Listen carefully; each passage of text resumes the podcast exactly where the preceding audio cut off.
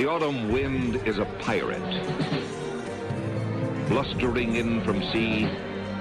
With a rollicking song, he sweeps along, swaggering boisterously. The autumn wind is a raider, pillaging just for fun. He'll knock you round and upside down and laugh when he's conquered and won. Raider Nation, let's go, let's go. Raider Nation, let's go,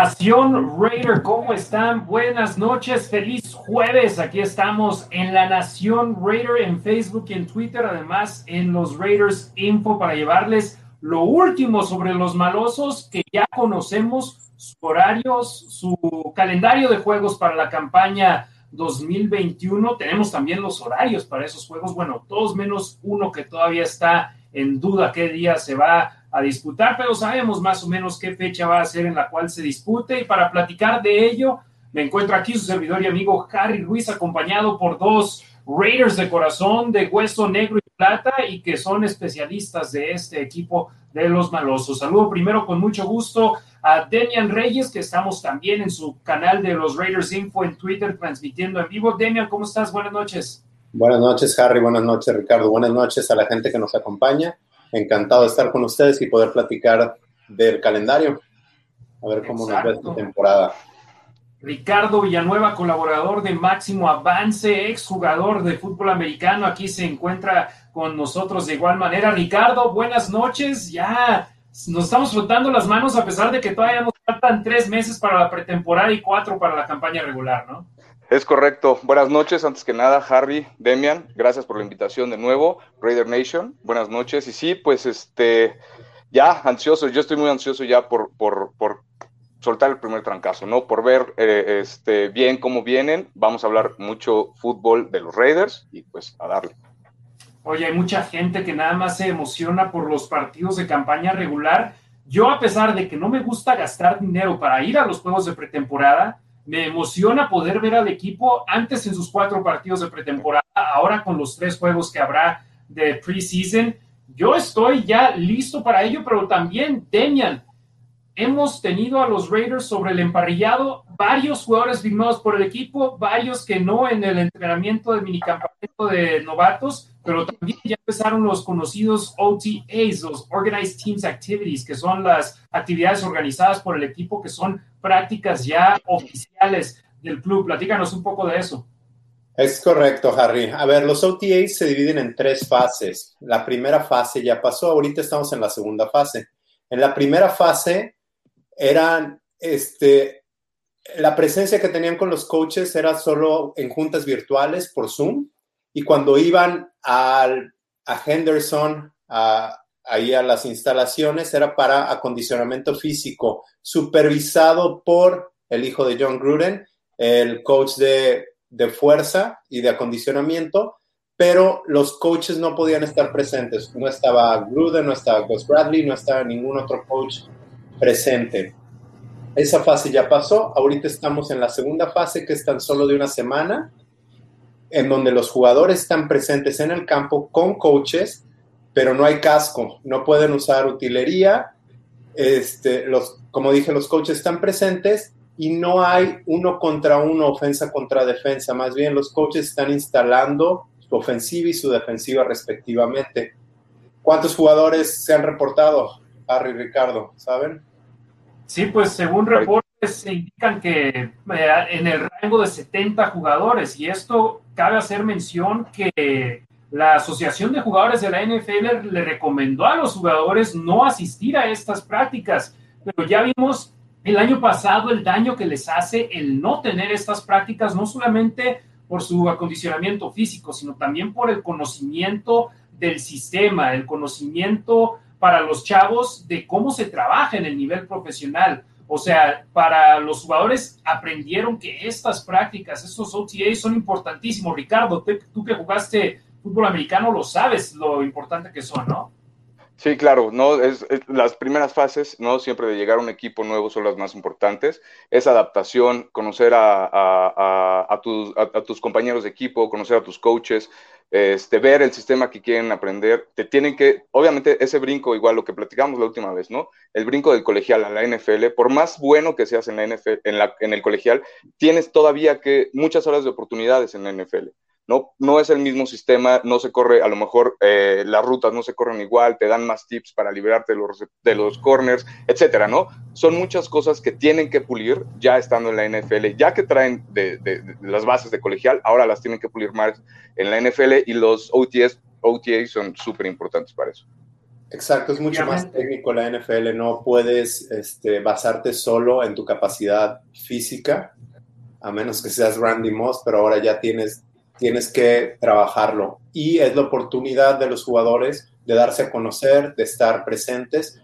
Por lo general, los jugadores establecidos son los que son los que votan por no, por no ir a los OTAs, pero los que no están establecidos, los undrafted y, y los seleccionados de la cuarta ronda para abajo tienen que estar ahí. Es correcto, ya es, es, es, es, perdón, Harry, es más o menos casi como ya su, son sus primeros tres meses de prueba, ¿no? Como en cualquier trabajo. ¿No? Te tienes que dar a conocer. Tú, obviamente, como un drafted o como este, un novato de cuarta ronda lo que sea, tienes que estar ahí, tienes que ya hacer presencia, porque ya vienen los cortes. Ya hablaremos de eso un poquito después, ¿no? Pero obviamente todos los jugadores que están ahorita en los, OT, en los OTAs o, o, los que se van a presentar en la segunda fase, en la tercera fase, no son todos los que van a quedar en el roster final, ¿no? Efectivamente, en el roster final te tienen a 53 jugadores eh, ya se habló de los OTAs de tener a 70 elementos ya ahí en el cuartel general del equipo en Henderson, Nevada. Entonces, eh, ya arrancaron las actividades para los malosos en esta primera etapa ya pretemporada. Las imágenes que veíamos de, que fueron proporcionadas por el portal de internet de los Raiders eran el minicampamento de novatos. Ahí estábamos viendo a los chavos que firmaron los Raiders después del draft que no fueron elegidos en el draft, también varios de nivel colegial que no forman parte de los Raiders, pero que estaban haciendo tryouts, estaban queriendo. Ahí sí vimos a John Gruden, ahí sí vimos a Mike Mayock, a varios de los coaches de posición, pero en mi punto de vista, a muchos jugadores les hizo falta esta fase de la pretemporada del año pasado y qué bueno que ya las cosas, por lo menos en muchas partes de los Estados Unidos, están regresando a la normalidad. En Las Vegas, ya el primero de junio se van a, van a regresar al, a todo lo previo que se tenía antes de la, de la pandemia del coronavirus. Entonces, eh, esperemos si las cosas sigan avanzando de buena manera. Ya hasta en el estadio se está hablando que en julio va, van a pelear Deontay Wilder y Tyson Fury su tercera pelea en el boxeo y que sin restricciones de aficionados, de 60 a 75 mil aficionados. Entonces, esto nos está indicando que también se va a jugar con a foro completo la campaña 2020 para los malosos. Pero ahí está la primera parte de este eh, stream que estamos haciendo hoy, hablando de los OTAs. Demian, dale. Eh, la tercera fase de los OTAs, bueno, hay que señalar que el roster ahorita es de 90 jugadores, que es el máximo, y dijimos que van, que están asistiendo más de 70 jugadores a la segunda fase de OTAs, que significa Organized Teams Activities.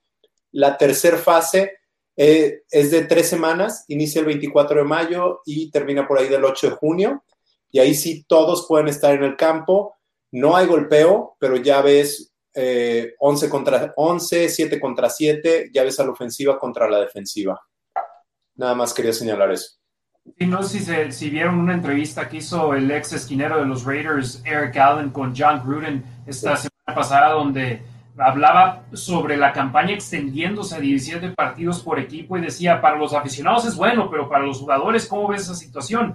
Y John Gruden dijo, mira, para los jugadores veteranos vamos a tener que saber cuándo los necesitamos en práctica y cuándo no, cuándo les podemos dar un día de descanso y cuándo no. Lo vimos ya sobre la segunda mitad de la temporada, Demian y Ricardo, que Rodney Hudson había días que no entrenaba, que Jackson había días que no entrenaba, y eso es prácticamente también parte de lo que vemos en estos momentos. Tal vez no necesitas a un Derek Carr allá afuera en el campo eh, de entrenamiento, estando, él ya lo hace, Camp Carr, en, su, en el parque con sus jugadores, pero tal vez él es de, del grupo de quarterbacks que se quieren proteger y tal vez para estar en del buen lado de Tom Brady y de otros veteranos, dicen, ok, no quieren que asistamos al OTA, no vamos. No se ha hecho público si está presente o no, pero yo entiendo si hay veteranos que dicen, ¿sabes qué? Yo necesito esto, pero hay otros que, Casey Hayward, Yannick Ngakwe, los Solomon Thomas, los jugadores que acaban de firmar con el equipo, ellos sí, esto les sirve de, de gran manera.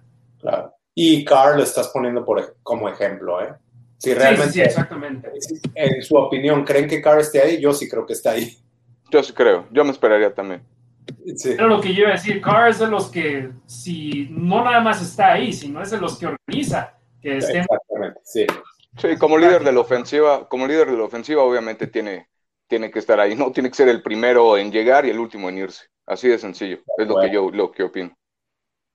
Exactamente, pues ahí ya me estaba adelantando un poco. Nos vamos con el calendario, chavos. Vámonos. ¿Quieres saludar a la Ah, bueno, sí, perdón.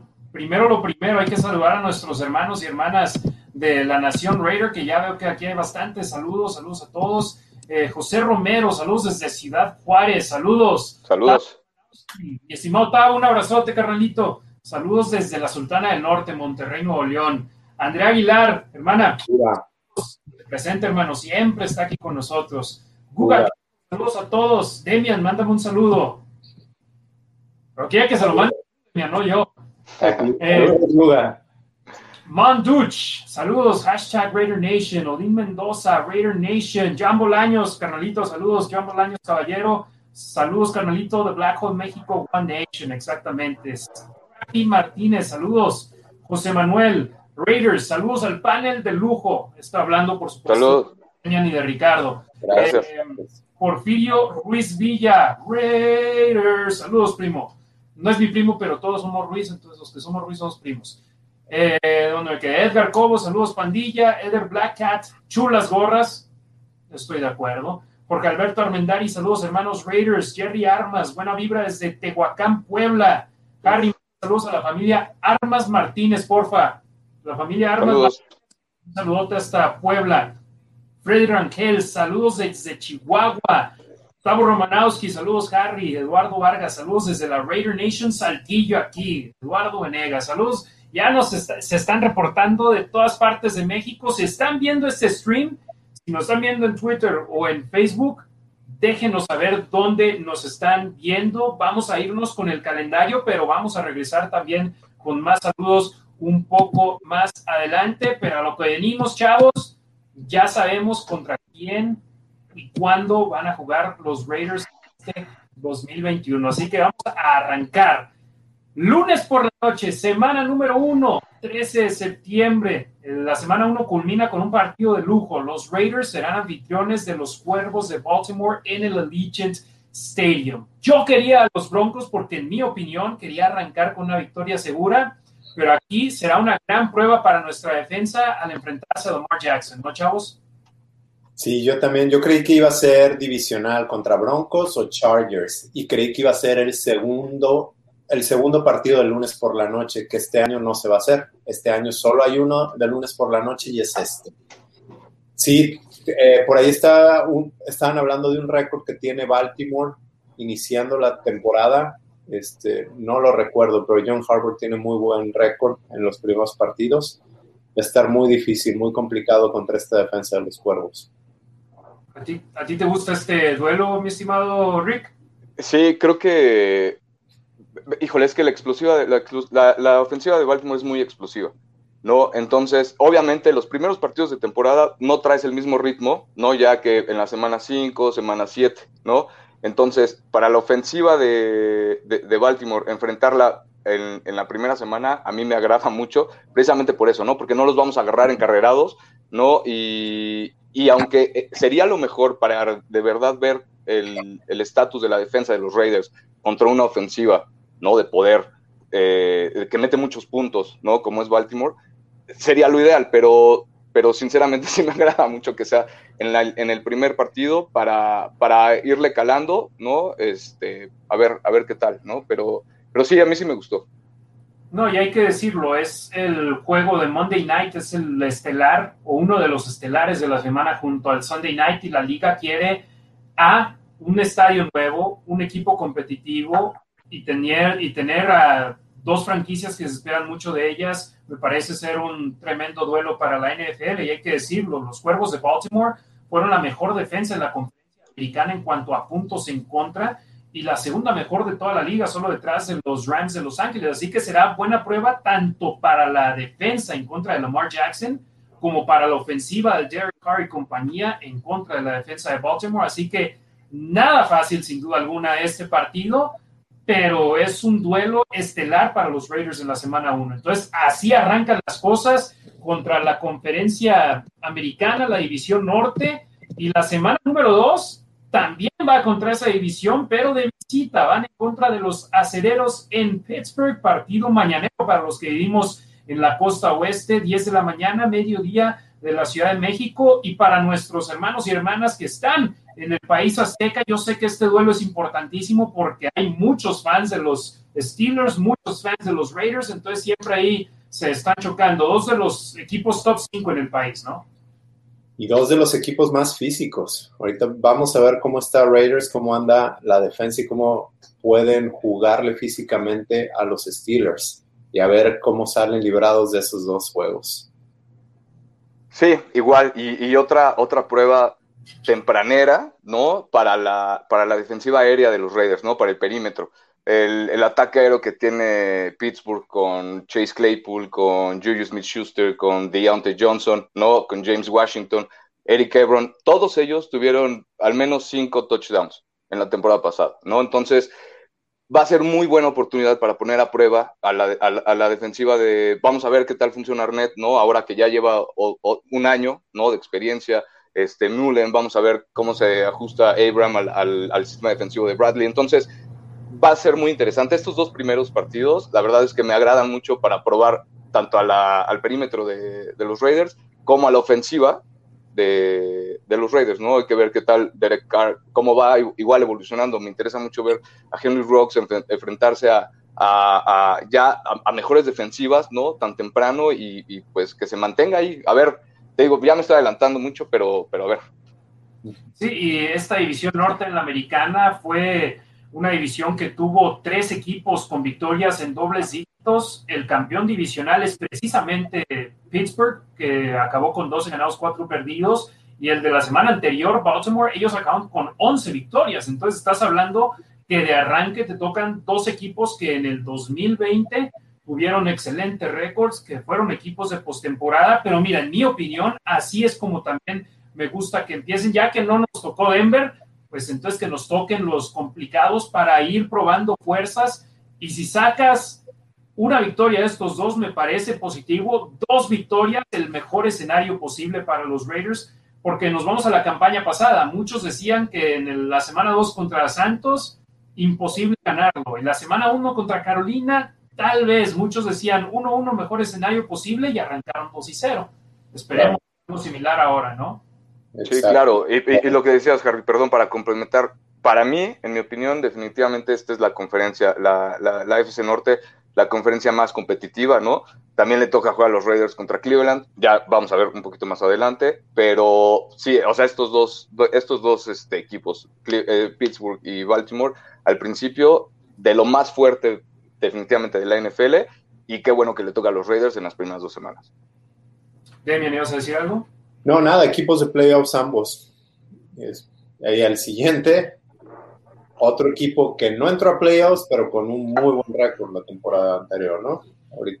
Y quarterback super veterano en Ben Roethlisberger, que si tal vez estuviésemos hablando de este duelo en la semana 14, estaríamos diciendo, a ver si todavía está sano para aquel entonces, pero acá semana 2 definitivamente debe ser el quarterback con el cual estén jugando los Raiders. Semana número 3, un rival que nos trae un recuerdo de pesadilla del año pasado de cómo se perdió ante ellos en ese mismo escenario. Los Delfines de Miami el 26 de septiembre a la una de la tarde con cinco minutos tiempo de Las Vegas, 305 de la Ciudad de México. Tua Bailoa ahora va a ser el titular todo el partido y ya tiene más armas ofensivas a su disposición y ese campo de entrenamiento que le va a beneficiar de gran manera.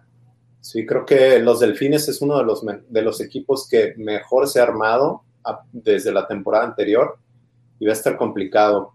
Este para mí tiene que ser ganar, ganar, porque puedes empezar 0-2 y este lo tienen que ganar, no hay de otro. Y, volvemos a lo mismo, ¿no? Ahí voy a dar lata otra vez con el perímetro de los Raiders. eh, otra excelente prueba para a ver cómo se comporta la defensiva con Tua y con, me interesa ver mucho Jalen Weddle, ¿no? El, el pick de, de el, fue el pick número 6, si no me equivoco, de Miami. Entonces, acaban de contratar también a Will Fuller, ¿no? Entonces, están, están bombardeando a los Miamis con armas ofensivas para Tua, ¿no? Entonces hay que ver cómo, cómo responde igual la defensiva, la presión que hace también eh, la línea defensiva a esta ofensiva que, que también es de, es, es de, las mejores líneas ofensivas en, en la NFL, ¿no? Entonces este, se perdieron los playoffs, sí, eh, eh, Miami se perdió los playoffs, pero, pero ahí están, ¿no? Definitivamente otro equipo fuerte de la, de la americana y, y una, un, un partido sabrosón. Y el año pasado, siento yo, digo, pueden diferir conmigo, que Raiders pudo contener muy bien a Miami. Digo, fue cuando entró Fitzmagic, que empezó a hacer de las suyas, pero Raiders tenía un buen plan de juego contra Miami y recordemos que los coaches del perímetro estaban, estaban fuera por COVID y que fue Mike Mayock y quién era el otro, y era Jeff Heath, ¿verdad? Estaban coachando sí. desde arriba. Entonces, y ahí fue donde se perdió Arnett en la cobertura. Pero yo creo que yo creo que Gus Bradley va a tener, los va a tener bien puestos. Tiene sí, mucha no. chamba, tiene mu perdón, tiene muchísima chamba para estas tres semanas, ¿no? Con, con estas, eh, con estas este, tres ofensivas, entonces, entonces, a ver. No, sí, lo que iba a decir es que los Raiders perdieron ese partido 26 a 25, pero Miami en la primera mitad anotó seis puntos. En el tercer cuarto, un touchdown, o sea, los habían limitado los Raiders a 13 puntos en los sí. primeros tres cuartos y después en el último cuarto con Fitzpatrick anotaron 13 puntos también. Entonces ahí fue donde se desmoronó la cosa, pero habían hecho un trabajo decente. Lamentablemente no fue lo suficiente, sobre todo en esa última serie ofensiva de menos de 30 segundos que sigue siendo una pesadilla que tengo en mi mente todas las noches. Y los del de Miami, si bien no avanzaron a los playoffs, una campaña de victorias en dobles dígitos es buena. 10 ganados, 6 perdidos. Entonces ellos quieren seguir creciendo, al igual que los Raiders, que en los últimos tres años han ido incrementando de 4 a 7 a 8 victorias. Ahora, este 2021 tiene que ser de postemporada. Vamos a la semana 4, otro partido de lunes por la noche. En cuatro semanas, dos Monday Night Footballs para los Raiders. 4 de octubre, 5.15 de la tarde en Las Vegas, en Los Ángeles, Las Vegas, 7.15 tiempo de la Ciudad de México. La visita a la que yo yo digo es la casa chica de los Raiders porque es donde están, muchos decían, no, esta casa grande es donde más aficionados hay. Le digo, no, la casa grande es donde viven actualmente, la casa chica es donde van una vez cada ratito a, a visitar a su, a su gente también, pero Los Ángeles es ter territorio Raider y este partido sin duda estará invadido, invadido el SoFi Stadium por la Raider Nation. Es el homecoming de Raider Nation. Sí, yo creo que va a ser un partido complicado con Justin Herbert ya teniendo toda una pretemporada eh, bajo el sistema, pero recordamos que tienen coaches nuevos, entonces van a tener un nuevo sistema y que Gus Bradley, bueno, conoce, conoce los Chargers, entonces creo que por ahí tenemos una ligera ventaja. Casey Hayward también, que va a jugar contra su ex equipo. Correcto. Correcto, ¿no? Y tenemos también a, bueno, Jared Cook, ¿no? Que ahora está con, con, con, los Chargers, ¿no? Juego de revancha igual también para él. Y este, y igual otro juego sabrosón. No, no, no, no, no se me antoja tan complicado defensivamente para los Raiders, aunque conocemos ya obviamente el, la, la, versatilidad de Justin Herbert, pero igual va a ser una semana muy interesante para los Raiders, es el primero de la serie, ¿no? Entonces, este, y, igual para mí es un ganar-ganar, y obviamente más estos divisionales, ¿no? Entonces, me gusta mucho también este juego.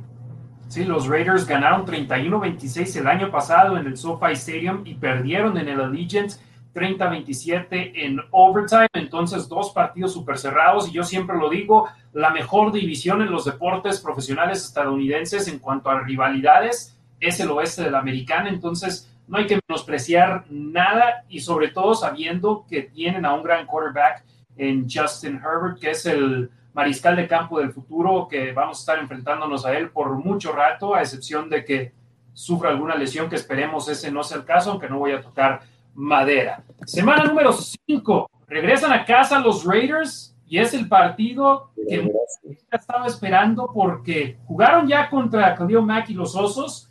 Como locales, pero en Londres.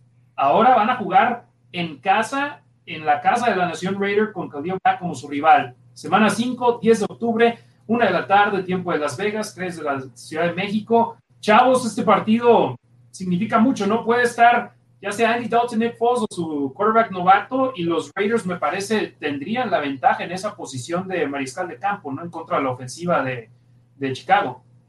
Definitivamente el fuerte de Chicago es la defensa y si recordamos el juego en Londres, que fue el 6 de octubre del 2019, eh, Gruden sacó un muy buen plan de juego para anular a la defensa y anular a Khalil Mack, que de repente le mandaba tres hombres y desde un principio lo estuvieron castigando hasta que pitaba la jugada.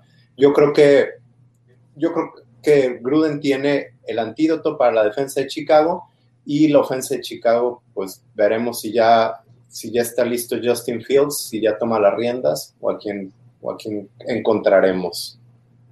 Sí, puede ser Andy Dalton o Nick Foles, los otros dos veteranos que están detrás de Fields, pero en mi opinión este es un partido que los malosos deben de ganar, ¿no, Rick?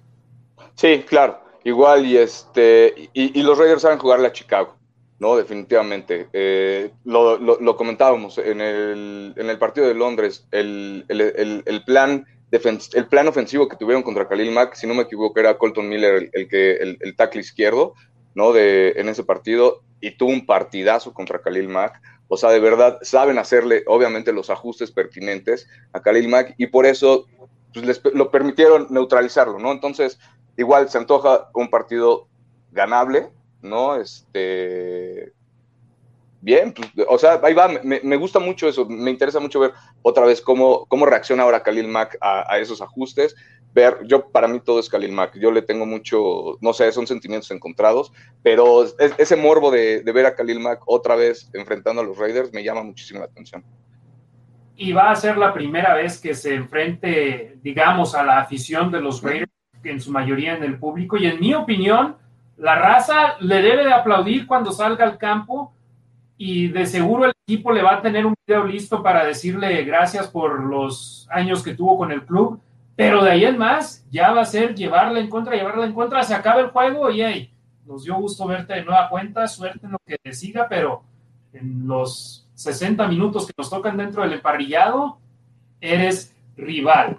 El siguiente partido, semana 6, otro juego divisional, 17 de octubre, 1.25 de la tarde, tiempo del oeste, 3.25 del centro. Raiders visitando a los Broncos de Denver en el Power Field de Denver, Colorado. ¿Seguirá siendo True Lock el quarterback de Denver en, la semana? Esperemos, ¿no?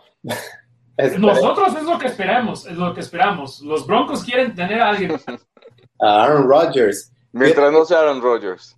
Ese roster como equipo, no me gusta. Broncos no, no me parece que sea un equipo fuerte. Si ves el roster individualmente, se están armando, se están armando fuerte. La ofensiva, el grupo de receptores, la línea ofensiva, este, tiene a Reisner, el, nuevo guard que contrataron, el que me gustaba de Wisconsin, Whitewater, uno que siempre tiene la pasa de fuera. Tienen un muy buen equipo, están armando buen equipo, pero no tienen un buen líder y espero si se queden porque le pones a un Aaron Rodgers y sí me parecen de cuidado.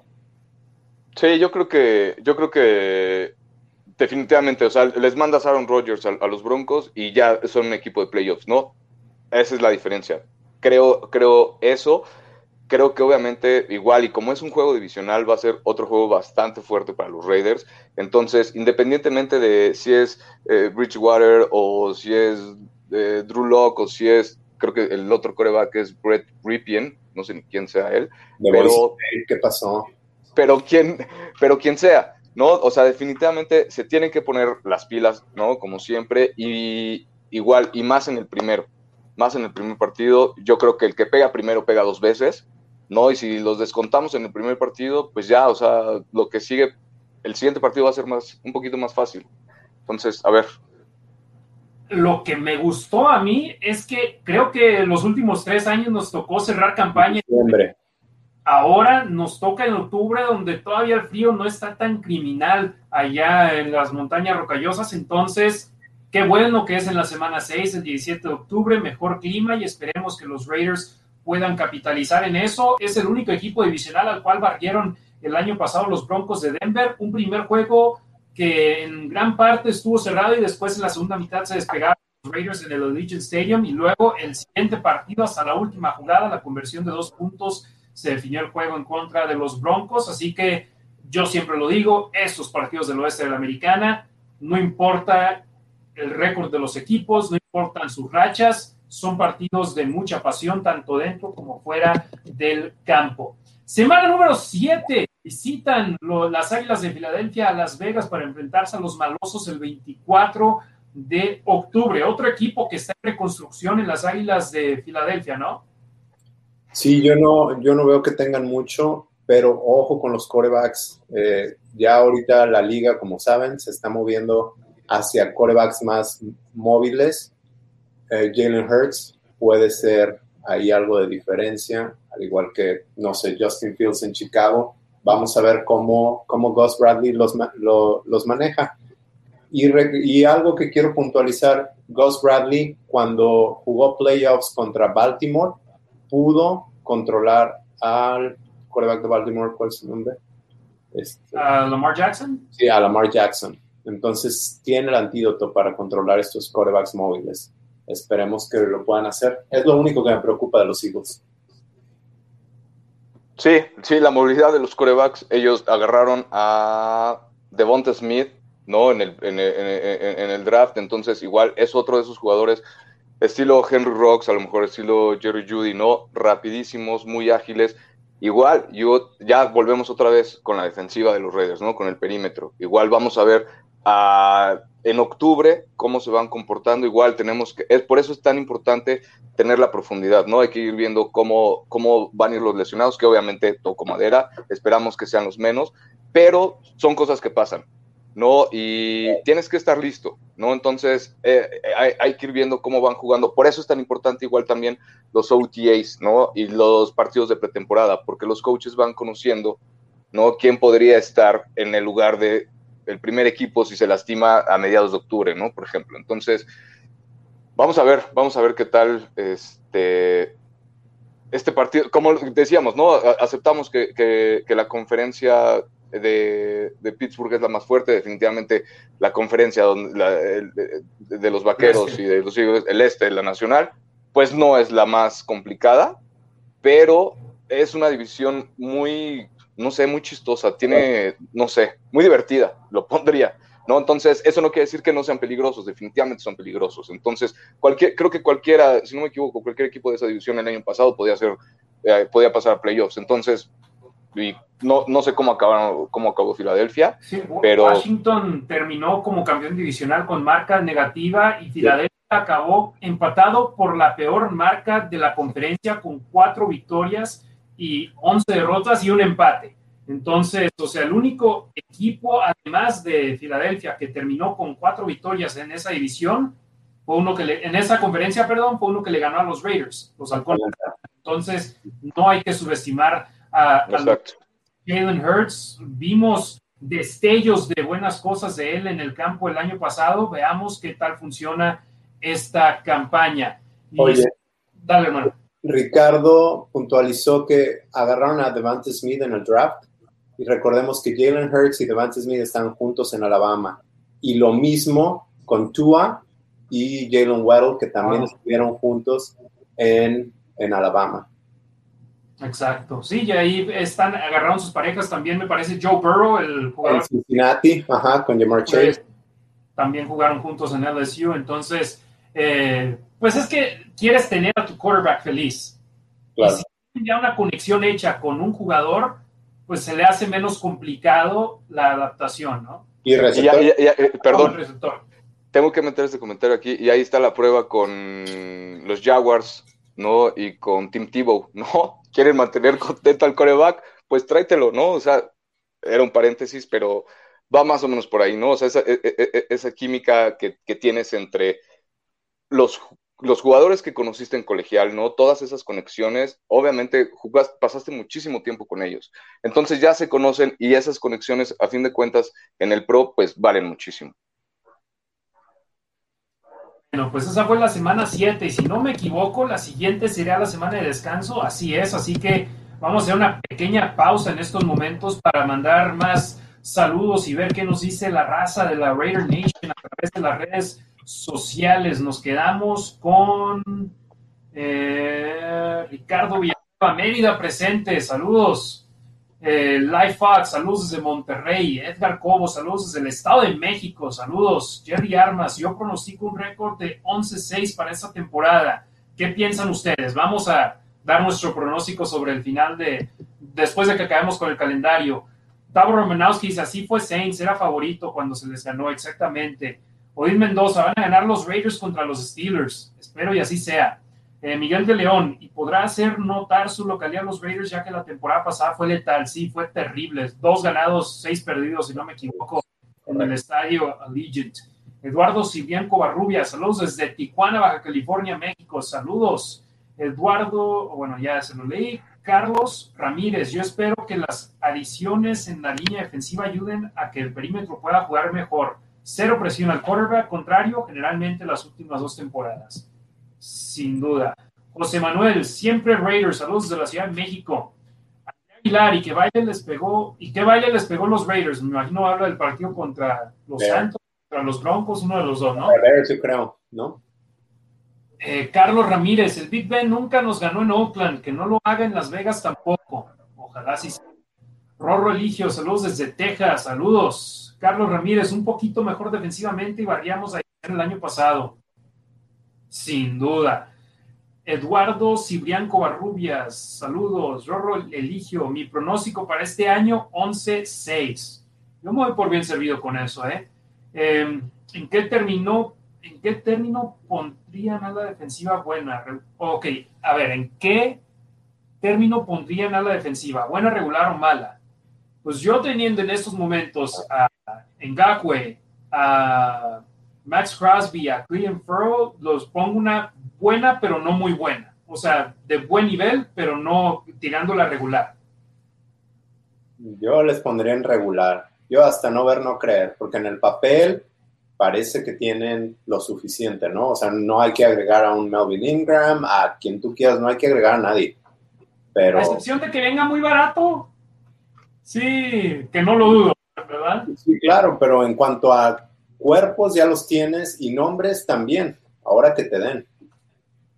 Sí, y, ya y aparte tienes al, coordinador defensivo que va a cambiar totalmente el, sistema, el esquema defensivo que tú tenías, ¿no? Donde claramente los jugadores no funcionaban como deberían, ¿no? Estaba viendo los videos y, por ejemplo, Corey Littleton, se, del esquema defensivo que brincó de los Rams a los Raiders, fue totalmente diferente. Y en los videos de los Raiders se ve un poquito como, no sé, como que se le atoran los pies, como que no se siente cómodo en la posición. Entonces, hay que ver eso también, ¿no? Hay que considerar eso, que de alguna forma Gus Bradley sabe que el, esquema defensivo que tenían los Raiders definitivamente no era el correcto, ¿no? Y que tienen los jugadores para poder eh, especificar un, un esquema defensivo que les acomode, ¿no? Daniel Ramírez Hernández, ojalá que se logre un récord de 16 pues no se va a poder porque son 17 partidos, entonces ya sería 17 u 11 y 6. Yo espero sea 11 y 6. Andrés, pero saludos, mi estimado Dani. Andrés Aldana Correa, saludos desde Cali, Colombia. Israel Murredu Hernández, presente como siempre, saludos desde Jalisco, saludos a todos los saludos. Hugo Olvera Saga, saludos malosos, mi pronóstico 12 y 5. Y Claudia Patricia Osuna Ramos dice saludos desde Tijuana y saluda también a la Chiva. Así que saludos a todos nuestros hermanos y hermanas de la Nación Raider que están aquí al pendiente con nosotros. Vamos a seguirle ahora a lo que es el calendario de los Raiders para esta campaña. Nos quedamos semana de descanso, semana número 8. ¿Les gusta que haya sido prácticamente a la mitad de la temporada la semana de descanso? Eh, yo preferiría por ahí de la 10, como que para la recta final pero es mejor que donde nos había tocado en las últimas temporadas, que era más al inicio. Sí, no está mal, creo que el calendario está muy equitativo. Es un juego en casa, un juego de visita, un juego en casa, un juego de visita. El otro día estaba escuchando a Q, del de Your Boy Q, y decía que que eso no le permite al equipo, él, él, no le gusta, no le permite al equipo agarrar ritmo, jugar dos, dos o tres fuera, dos o tres de casa. Yo prefiero tener uno, uno, uno, uno, en lugar de tres de visita y tres en casa. Igual aquí. De hecho, acá en la cintilla que ponemos ahora, les digo, los malosos alternarán partidos como locales y visitantes en sus primeros ocho juegos de la temporada y solo tendrán juegos consecutivos en casa semanas 10 y 11 y de visita en las semanas 14 y 15. Entonces, Correcto.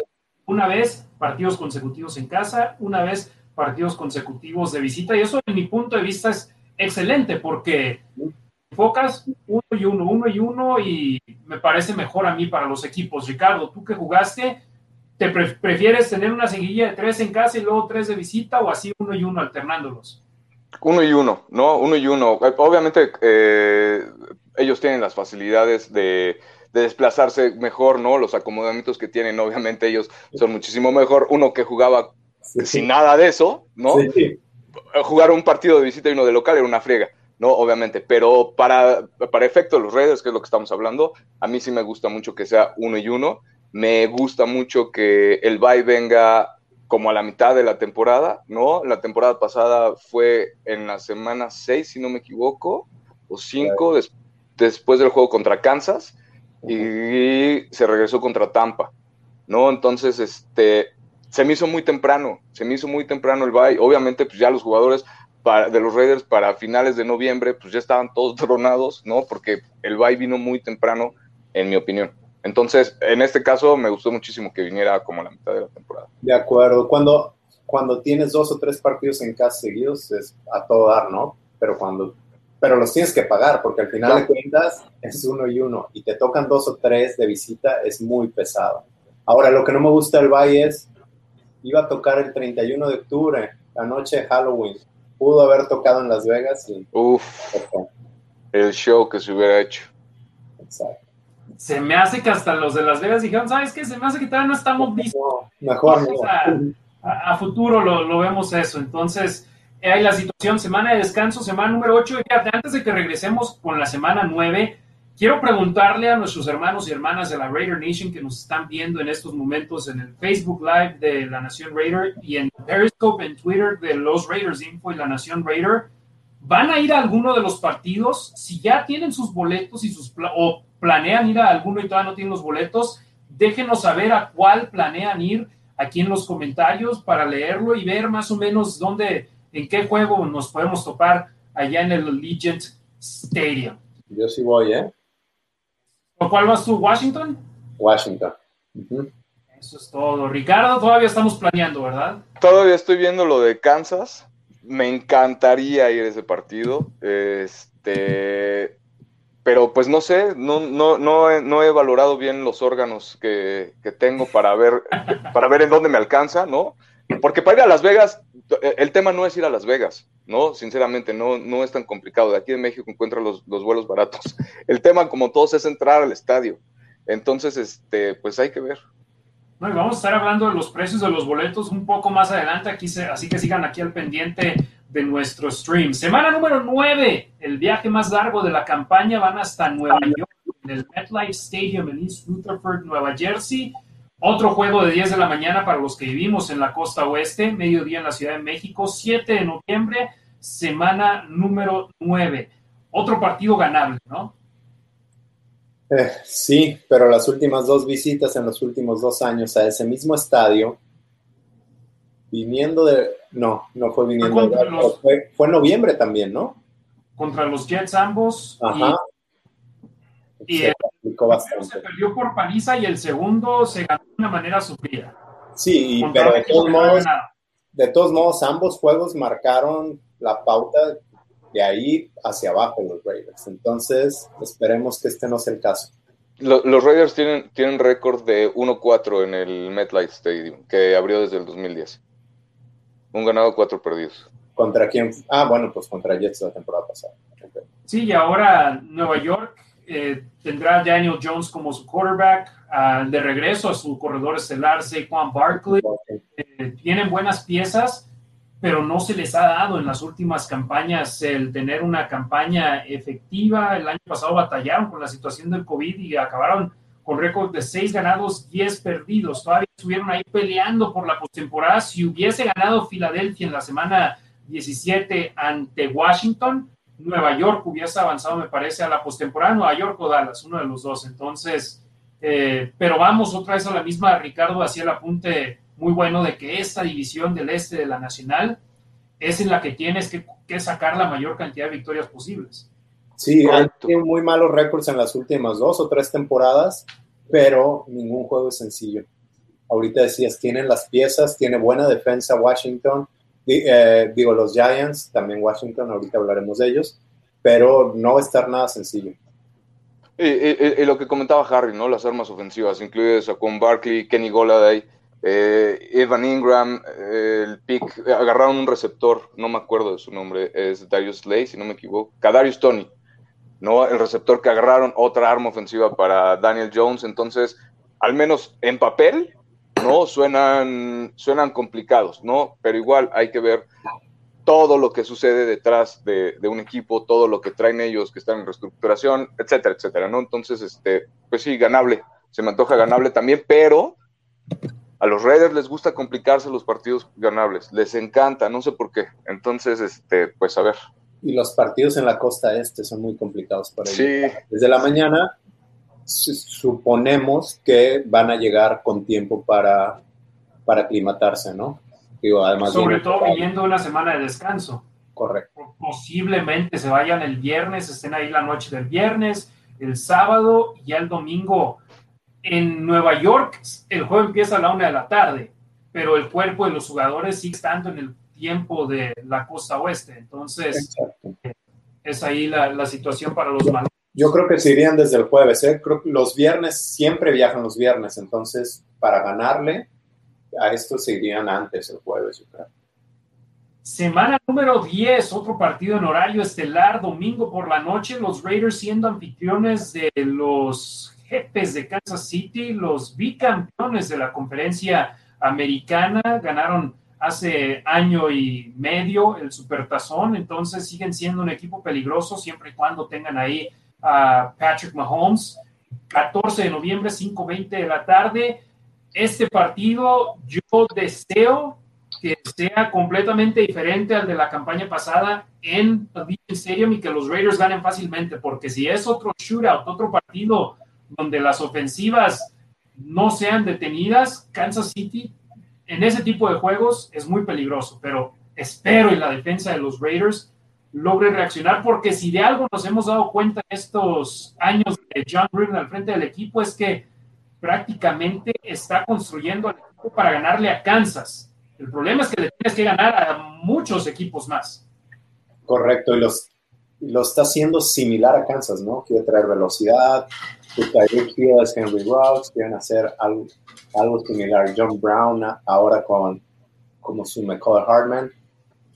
No sé, yo lo veo complicado, pero el año pasado se les ganó con una defensa de Paul Gunter que la supo manejar muy bien esos dos juegos. Y Gus Bradley le ha sabido jugar a Kansas. Esperemos que, lo pueda aplicar con, con, Raiders. Sí, pues conoce la división, ¿no? También ya desde, desde, hace, desde hace rato. El, el tema con Kansas es igual, ¿no? La explosividad, ¿no? Obviamente, competirle a Kansas dos veces por año, ¿no? Ya vamos a hablar de lo complicado de, del calendario de los Raiders, pero son dos pruebas bastante, bastante fuertes. Ya no los conocemos, ¿no? Ya sabemos que, de qué son capaces, ¿no? Ya sabemos que Kansas te puede meter 35 puntos y con una defensa promedio, pues te saca el partido. No necesita más, ¿no? Entonces, yo creo que mientras Bradley, la defensiva de los Raiders, logren estabilizar, a lo mejor no bajarle también, que fue otro tema con la defensiva de los Raiders, los puntos permitidos, ¿no? Entonces, si le, si, si, si le logran bajar en la primera mitad, neutralizarlo como en el partido contra Kansas, en Kansas, ¿no? Definitivamente va a ser una historia totalmente satisfactoria para la Raider Nation, ¿no? Y ser agresivos, ¿no? Eh, claro. En el partido en Kansas fueron muy agresivos con Aguilar y con Henry Rocks y después poco volvimos a ver a Rocks siendo utilizado de la misma manera. Correcto. Esa es la semana número 10, pasando a la semana número 11. Son los únicos dos juegos consecutivos como locales para los 21 de noviembre, una de la tarde con cinco minutos tiempo de Las Vegas. Los Raiders a Joe Burrow y los Bengalíes de Cincinnati. Otro partido que en papel es ganable, pero todos los juegos contra buenas ofensivas parece que siempre se le complican a los Raiders, ¿no? Sí, yo creo que este definitivamente tiene que estar en la columna de ganados. Eh, no hay vuelta de hoja. Así es como debe ser y más porque también esa división es muy complicada. Este quizás es el, en teoría, el juego más sencillo de esa división. Sí, y un, un, equipo que le juega dos veces al año a Baltimore, que le juega dos veces al año a Pittsburgh, definitivamente tiene, o sea, e, ese es su parámetro, ¿no? Así como el de los Raiders en su división, el parámetro es Kansas, ¿no? Ellos tienen esos tres parámetros, incluyendo a Cleveland, ¿no? En su división, entonces todavía la tienen más complicada. Y lo que decíamos, sí, aunque en papel se ve eh, ganable, ¿no? Igual es lo complicado de ser un equipo que, que, del que no esperas mucho, ¿no? Que en cualquier momento te puede sorprender. Sí, y es estos bengalíes de Cincinnati fueron la tercera peor ofensiva de la conferencia, solo detrás de los Jaguares de Jacksonville y de los Jets de Nueva York. Pero hay que recordar, Joe Burrow sufrió una lesión grave de rodilla eh, sobre la mitad de la campaña, entonces no, no tenían a un quarterback estable en la posición y es por eso que no tuvieron los resultados deseados. Acabaron con marca de cuatro ganados, 11 perdidos, un empate, un porcentaje ganador de 2.81. Por eso acabaron con selección top 10 esta campaña. En cuanto al draft, semana 12, otro partido atractivo que hay, a ver, primero, en su punto de vista, ¿es partido prime time o no? Sí, claro. Sí, claro. Sí, sí, sí. En mi opinión, no lo es. ¿Por qué no? si bien estás jugando contra los Cowboys en Dallas, es un partido de la una de la tarde mm, en un jueves que para nosotros es muy importante con el Día de Acción de Gracias, pero el que es prime time es el de la noche. Imagínate si consideramos el de los Leones de Detroit a las 10 de la mañana también estelar. no, bueno, pero, pero el de los Leones de Detroit es cuando la gente todavía está cocinando. Aquí es cuando ya comieron o están comiendo y ya está todo Estados Unidos sentados, echados en el sillón viendo fútbol. Bueno, depende de cada familia, porque hay unos que se esperan más tarde, hay unos que media, es, un poco diferente con todos, pero te digo, en mi punto de vista, no es horario estelar, es un partido una y media de la tarde, te digo, por la razón que gente lo considera estelar es porque son los Cowboys, es en Dallas y es en TV. Pero prime time es 5 de la tarde, tiempo del oeste, no 7 de la noche en el centro, 8 en el este. No, sí, tienes, definitivamente tienes un punto válido y sí, yo creo que se considera prime time porque son los Cowboys, es, queramos o no, es el equipo de América. Es que la gente sigue viendo y pues, todo Estados Unidos está parado ese día. Bueno, ya pasando ese comentario a un lado que hice yo para ver qué opinaban mis compañeros y me ganaron 2 a 1, entonces prime time, acción de gracias, 25 de noviembre, 1.30 de la tarde, 3.30 de la Ciudad de México, Raiders contra Cowboys. Ya debe de estar, por supuesto, Dak Prescott de regreso. Hay que ver si puede seguir sobre el emparrillado. Ezekiel Elliott, la misma. Hay que ver si para la semana 12 sigue disponible, pero se espera un partido atractivo. Los vaqueros reforzaron a su defensa tanto en el draft como en la agencia libre y esperan poder ser más competitivos este año después de que la temporada pasada acabaron con marca de 6 ganados y 10 perdidos. Ese grupo de linebackers de los Cowboys está de temerse, ¿eh? Si lo saben utilizar y si se mantienen sanos, va a estar complicado con Micah Parsons. ¿Qué otro linebacker tomaron en el draft? Mm, creo que tomaron otro linebacker que cayó muy abajo y no lo esperaban. Está Leighton Van Der Esch y está el 54 de los Cowboys, que era linebacker de Notre Dame. Jalen Smith, creo.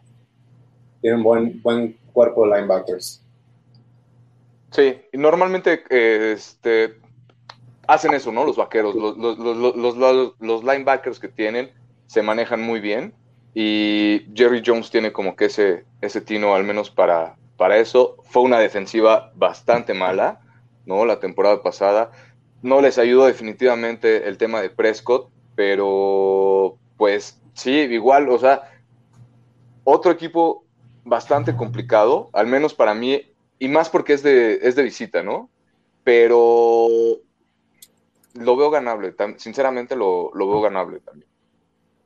Jabril Cox, Jabril Cox. cuarta ronda y que yo me mucho leía muchos fans de los Raiders que querían que los Raiders tomaran Jabril Cox en la primera ronda o en la segunda y luego caen hasta la cuarta y digo, bueno, eh, cada quien, cada quien escoge lo que quiere, pero los Raiders jugando en Día de Acción de Gracias, algo interesante, algo que no ha pasado mucho en la historia de la franquicia, ¿no? Les han jugado bien a los Cowboys, ¿eh? pero con equipos bastante malos. Recuerdo, creo que la última vez que jugaron contra ellos en el Día de Acción de Gracias, eh, estuvieron les pudieron haber ganado, pero al final de cuentas, pues Raiders bien Raiders, ¿verdad? no, por, habíamos visto.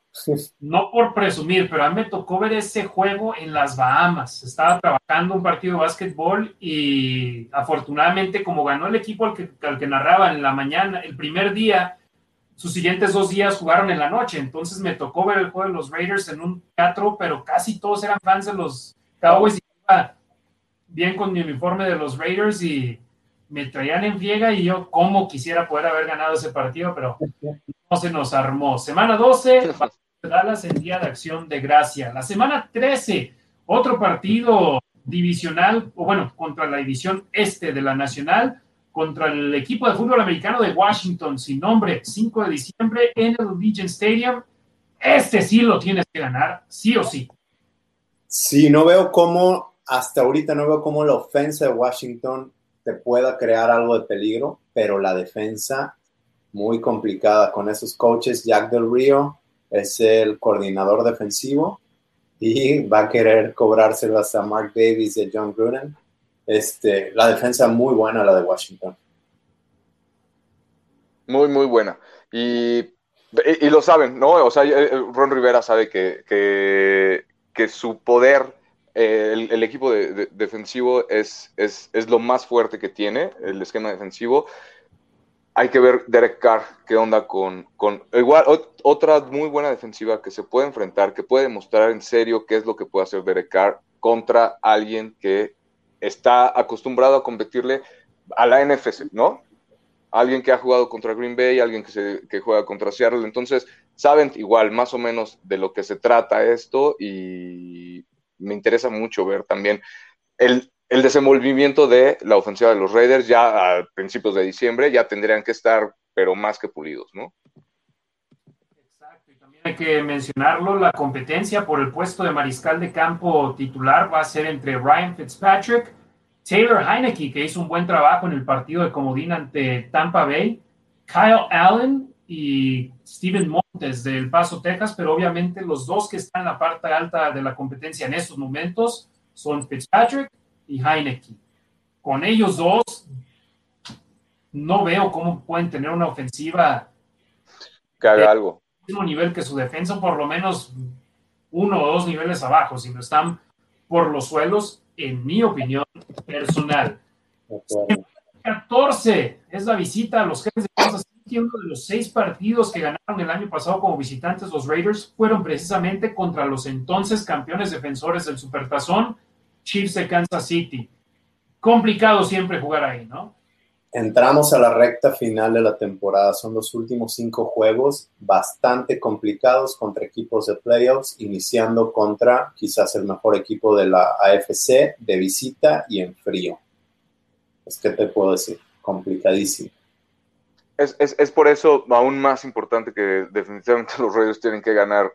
Eh, por eso es tan importante el partido de, del domingo por la noche, ¿no? El primero en el Allegiant Stadium, ¿no? Porque llegar en diciembre a jugar en Kansas, ¿no? Este, con un estadio lleno ante los Raiders, pues es una locura.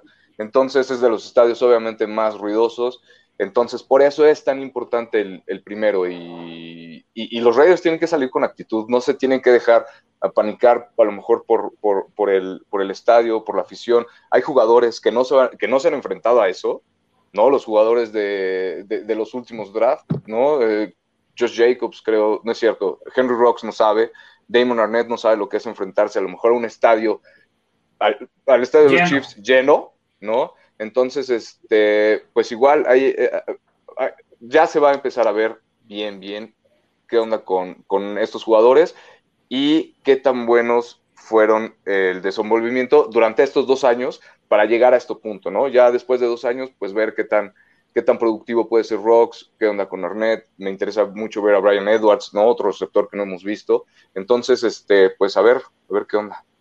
Sí, también hay que mencionarlo. Creo que el primer partido del año pasado con público que jugaron los Raiders fue precisamente, pero un aforo limitado, entonces es diferente jugar contra un 25% del público del estadio a un 100% y los jefes de Kansas City no pudieron festejar como quisieron su temporada como campeones del Supertazón, entonces ahora va a ser la segunda vuelta para ellos como campeones.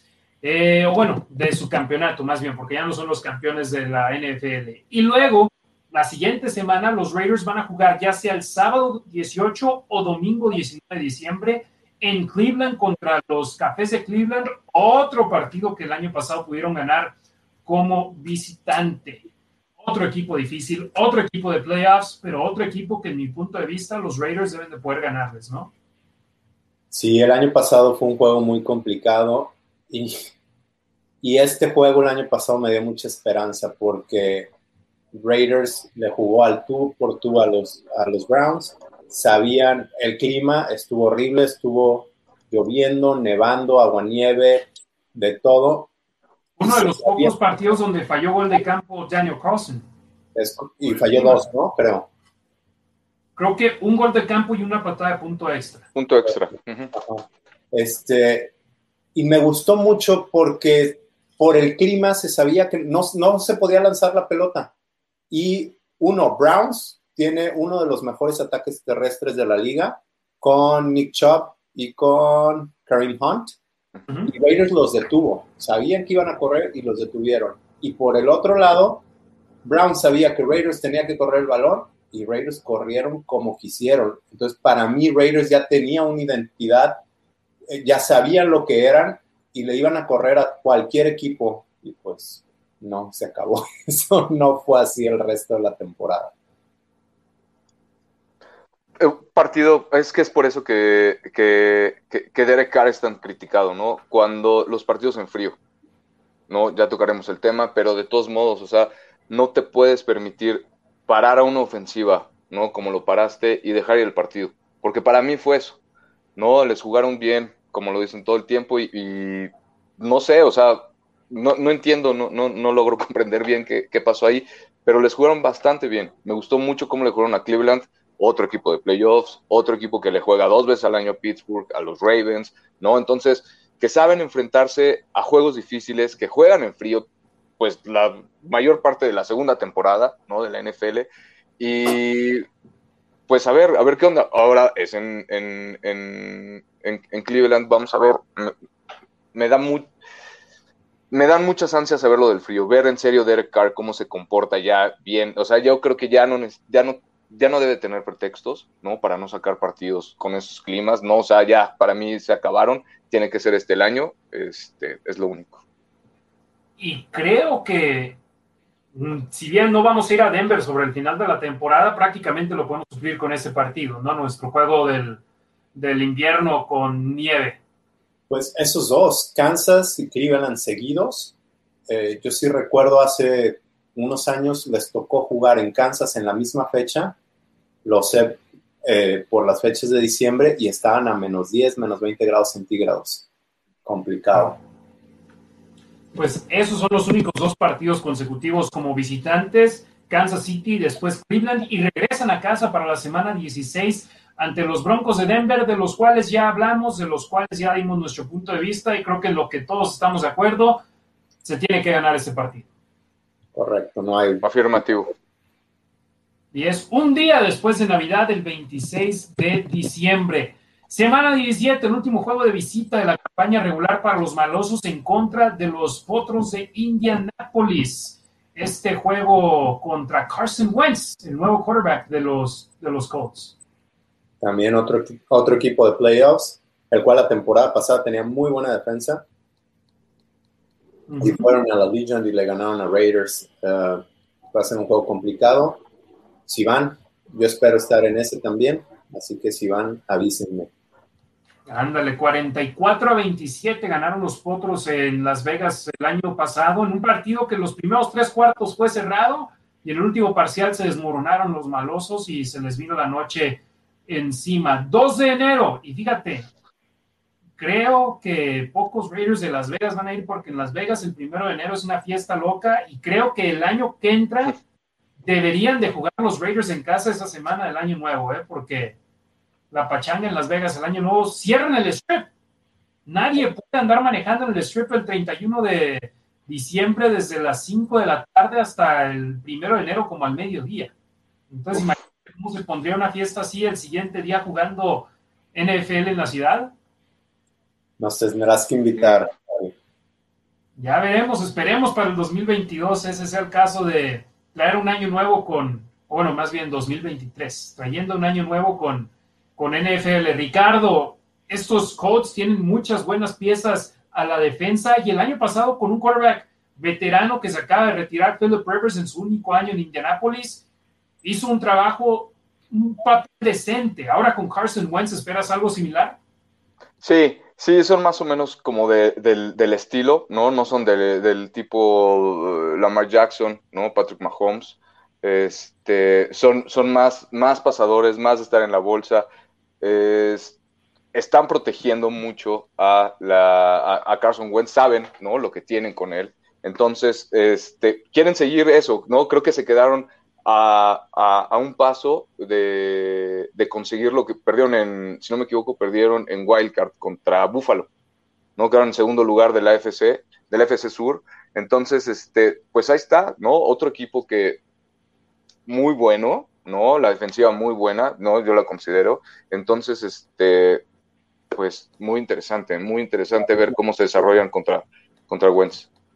Los Potros terminaron con marca de 11 ganados, 5 perdidos, mismo récord que los Titanes de Tennessee, pero Tennessee tenía el criterio de desempate a su favor y por eso avanzaron como campeones divisionales ellos y los Potros quedaron en la ronda de comodines, como bien lo mencionabas, Rick, contra los Bills de Buffalo. Ojo, el año pasado en casa, 6 ganados, 2 perdidos, los Potros de Indianapolis ahí en el Lucas Oil Stadium. Sin duda, no es partido fácil. Y la semana 18 se cierra con juego divisional en contra de los cargadores de Los Ángeles en la Casa Grande de los Raiders en el Allegiant Stadium de Las Vegas, Nevada, el 9 de enero. Pues lo bueno es que los Raiders ya van a estar jugando en la segunda semana de, de enero. Lo malo es que todavía es campaña regular, ¿no? Exacto, esperemos ya nos, nos toque verlos un poquito más adelante. Pero pues los... Ya Justin Herbert, buenas piezas, Bosa, eh, buen equipo. El año pasado se quedaron eh, un partido por debajo de los Raiders, siete ganados, nueve perdidos, y ganaron en Las Vegas. Cierto. Yo, creo que Raiders tiene con qué ganarles, no, creo, no debiera dificultarse el juego. Ya depende de qué estén jugando los dos equipos, si están jugando para la siguiente temporada, para el lugar del draft o, o para playoffs. Claro, ¿no? Es, es, a mí, por ejemplo, lo que no me gusta de, lo que no me gustó de la segunda parte de la temporada, ¿no? Que el Bay venga justo a la mitad y al final tengas que encontrar, tengas que enfrentar a Washington, ir a Kansas, ir a Cleveland, recibir a Denver, ir a Indianapolis y recibir a Chargers. Eso para mí es, híjole, se me hace de lo más complicado. Esperemos que para el partido de Los Ángeles ya se haya definido, ¿no? La división de los Raiders, ¿no? Y ese sea, pues a lo mejor como un partido de pretemporada. Esperemos, esperemos, ¿no? Entonces, este, pero pues igual es divisional, no podríamos esperar definitivamente eso. Ojalá y sí, pero es bastante complicado y definitivamente va a ser un partido bastante complicado. Sí, estando en la misma división que Kansas City, hasta el último partido va a ser uno complicadísimo. Entonces, yo creo que en ese juego los Raiders potencialmente se van a estar disputando un puesto en los playoffs, eh, pensando en ganar 11 o 12 partidos. Entonces, personalmente veo a los Raiders con 11 victorias después de ver este calendario. ¿Ustedes, jóvenes? 11 victorias. No lo sé. Va- va- A mí me gusta para 11, ¿eh? A mí sinceramente sí me gusta para 11 también. Son muy bastante. Estoy siendo positivos. positivo, ¿eh? Sí, sí, creo que siendo positivos me gusta para 11, siendo negativos 7. Y precisamente algo que querías mencionar, Demian, es que la línea de apuestas, ¿cuáles son las altas y bajas? ¿Dónde se está delimitando a los Raiders? Ah, cierto, BetMGM tiene como, tiene a Raiders con 7 ganados. El año pasado los tenían con 7.5 y terminaron con 8. Al final de cuentas, pues son más o menos acertados. Yo sí apostaría el over de los 7 ganados. No sé ustedes. Yo definitivamente sí, sobre todo viendo lo que sucedió el año pasado, donde si el equipo hubiese tenido una defensa mala en comparación a la mediocre que tuvieron, los Raiders hubiesen sido un equipo de 10 victorias por lo menos. Entonces yo en eso me baso. Creo que se va a hacer más competitivo con la defensa de Gus Bradley, con las nuevas piezas defensivas que sumaron. Corey Littleton creo que va a ser refuerzo en este equipo después de que el año pasado no, no supo qué hacer con el esquema de Paul Gunther. Nick Witkowski, ese partido que hablabas contra los él cuando está en el campo, la, la ofensiva terrestre rival batalla muchísimo. Entonces, si estos dos linebackers producen como deben de, puede ser otra historia y por supuesto el resto de la defensa de los Raiders, la línea defensiva prácticamente hicieron una renovación completa quedándose con pocas piezas. Yo en eso me baso para decir 11 victorias. El año pasado fueron 8 y de no ser una defensa mediocre, pudieron haber sido mejor. Si es una defensa regular, Claro, de 11, Olvídate. 12 victorias, ¿eh? de acuerdo. Oigan, ustedes, si pudieran elegir un partido clave, ¿cuál creen que sea? O dos importantes. Si quieren les digo yo el mío. ustedes. Para mí el de Miami. El de Miami porque ganaron 10 partidos la temporada tres. pasada. Ajá, complicado. Y sí, porque es temprano y Raiders probablemente puede llegar ahí con cero ganados. Entonces, si no ganan ese, te vas 0-3, te vas al hoyo. Pero si, si llegan con un ganado y ganan ese, se levantan, o si llegan con eh, cero ganados y ganan ese, se pueden levantar. Luego, si Chargers, Chicago, creo que son ganables. Personalmente me voy a ir con el partido después de la semana de descanso. Voy con los gigantes de Nueva York. ¿Por qué? Eso, ujú. uno de esos trap games de, que juegas contra un equipo que en papel es de nivel bajo, pero es un viaje largo, eh, vienes de la semana de descanso.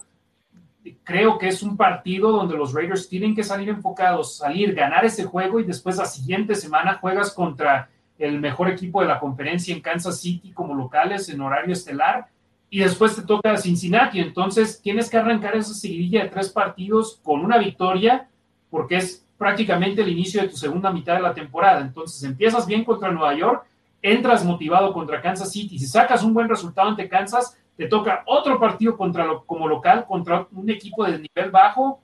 Puede ser una seguidilla de tres victorias que eleve al equipo en la segunda mitad de la temporada. De acuerdo, y yo los tengo con cuatro ganados y tres perdidos llegando al bye. Eh, bueno, no necesariamente, no es que yo tenga, ah, este ganado, este perdido, pero creo que sí pueden ganar Dentro cuatro de de los esos. primeros siete juegos ganan Claro. cuatro. Creo que pueden ganar cuatro de esos y están del otro lado. Sí, yo los Sí. tengo ya sea con cuatro o cinco.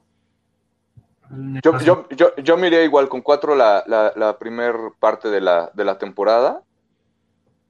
Y definitivamente, ¿no? Co- coincido con Harry. El, el partido contra los gigantes, ya de ahí es que es para el Real, ya es, es básico, ¿no? O sea, ya de ahí ya sabes que no tienes descanso hasta.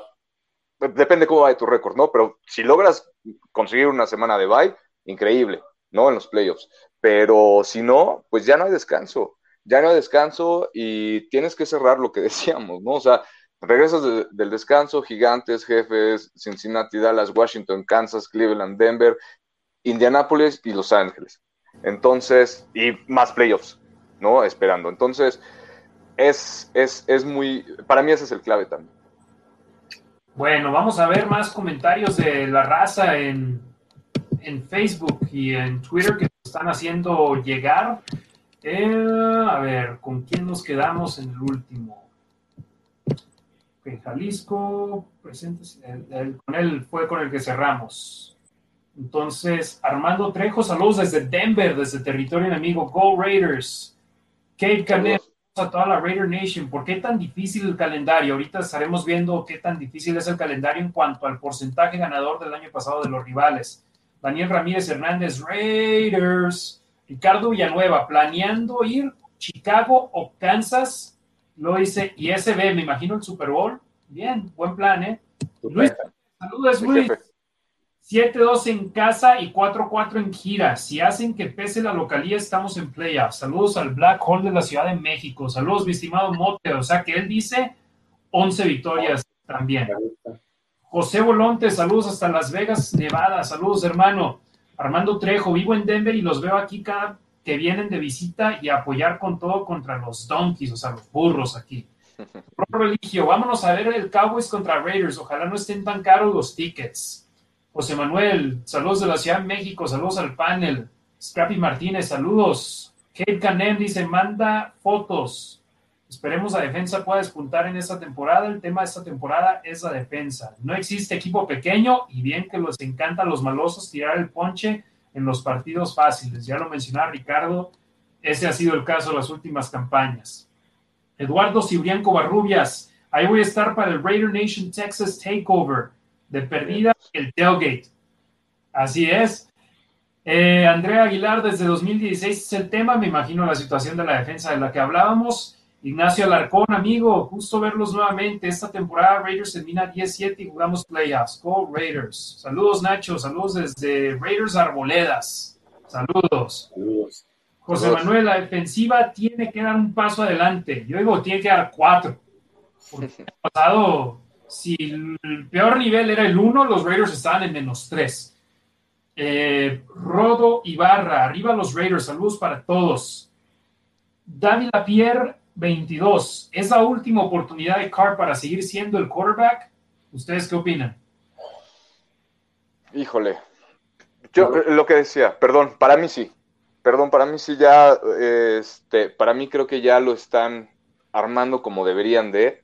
Sé que no todo depende del coreback, obviamente, ¿no? Pero ha demostrado bastante avance con el sistema ofensivo que ha implementado Paul Gunter, ¿no? Desde que llegó a los Raiders, se ha visto que ha ido evolucionando. Entonces eso me agrada mucho. Definitivamente Derek Carr es de los mejores corebacks en la liga, ¿no? Ahí están los números, los números no mienten, pero no ha conseguido nada. Eso es a mí lo que, eso es a mí lo que no me gusta. No, no me, a mí, Ricardo, no me sirven de nada los números si no tienes ni siquiera una victoria en playoffs. Cuando llegaste a playoffs, no llegaste, no, te lastimaste, ¿no? Entonces, este, es lo que no me gusta. Estaba viendo igual el partido de, de- contra, contra los Chargers, cuando se lastimó, el primero del año pasado, ¿no? Que se lastimó, era un scramble, y se, tironea, no sé, la ingle, no me acuerdo qué es, entra Mariota y pues ya, o sea, me agradó mucho más cómo jugó Mariota al menos ese partido, ¿no? A que cómo lo empezó Derek Carr. Pero no ha demostrado y creo que tiene que demostrar. Entonces, para mí, sí tiene que ser esta temporada.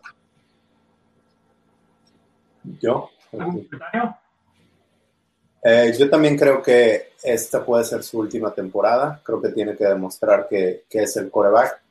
Eh, no necesariamente estoy de acuerdo con todo lo que dice Ricardo, pero va por ahí. Este, siempre dije, bueno, si lo vas a reemplazar es con quién. Y eh, tiene, y ponerle las armas. Ahora creo que la ofensa, esperemos que lo- lo- en los cambios que hicieron con la línea ofensiva den. Y si, si dan los cambios, tienes buenos corredores, tienes receptores que esperas que den. Y entonces, si no es el coreback, entonces ya agarras a otro coreback y plug and play, ¿no? Lo metes y a ver qué pasa. Alguna vez escuché algo de Tony Romo con los vaqueros y escuché, decían que, que estaban fregados los vaqueros con Tony Romo porque era muy bueno como para deshacerse de él, pero no lo suficientemente bueno como para ganar el Super Bowl. Y justo esta mañana estaba escuchando un podcast y decían lo mismo de Carr. Y pues sí coincido, algo, algo tiene, tiene de cierto eso. O sea, ¿con quién lo vas a reemplazar? Pues con nadie. No hay, no hay a a quién puedas poner por el mismo precio. Ahí alguien nos pone Rogers. Sí, Rogers, ¿a qué precio? Russell Wilson, ¿a qué precio? Eh, ¿Vas a meter a uno nuevo cuando, a un coreback novato cuando Derek Carr te está dando y está creciendo? Pues no. Pero al mismo tiempo, no te está llevando al siguiente paso. Entonces, llega un momento en que tienes que saber si es él o si no es él, cambio. Sí, yo estoy de acuerdo. El objetivo es ganar el supertazón. Tiene que serlo.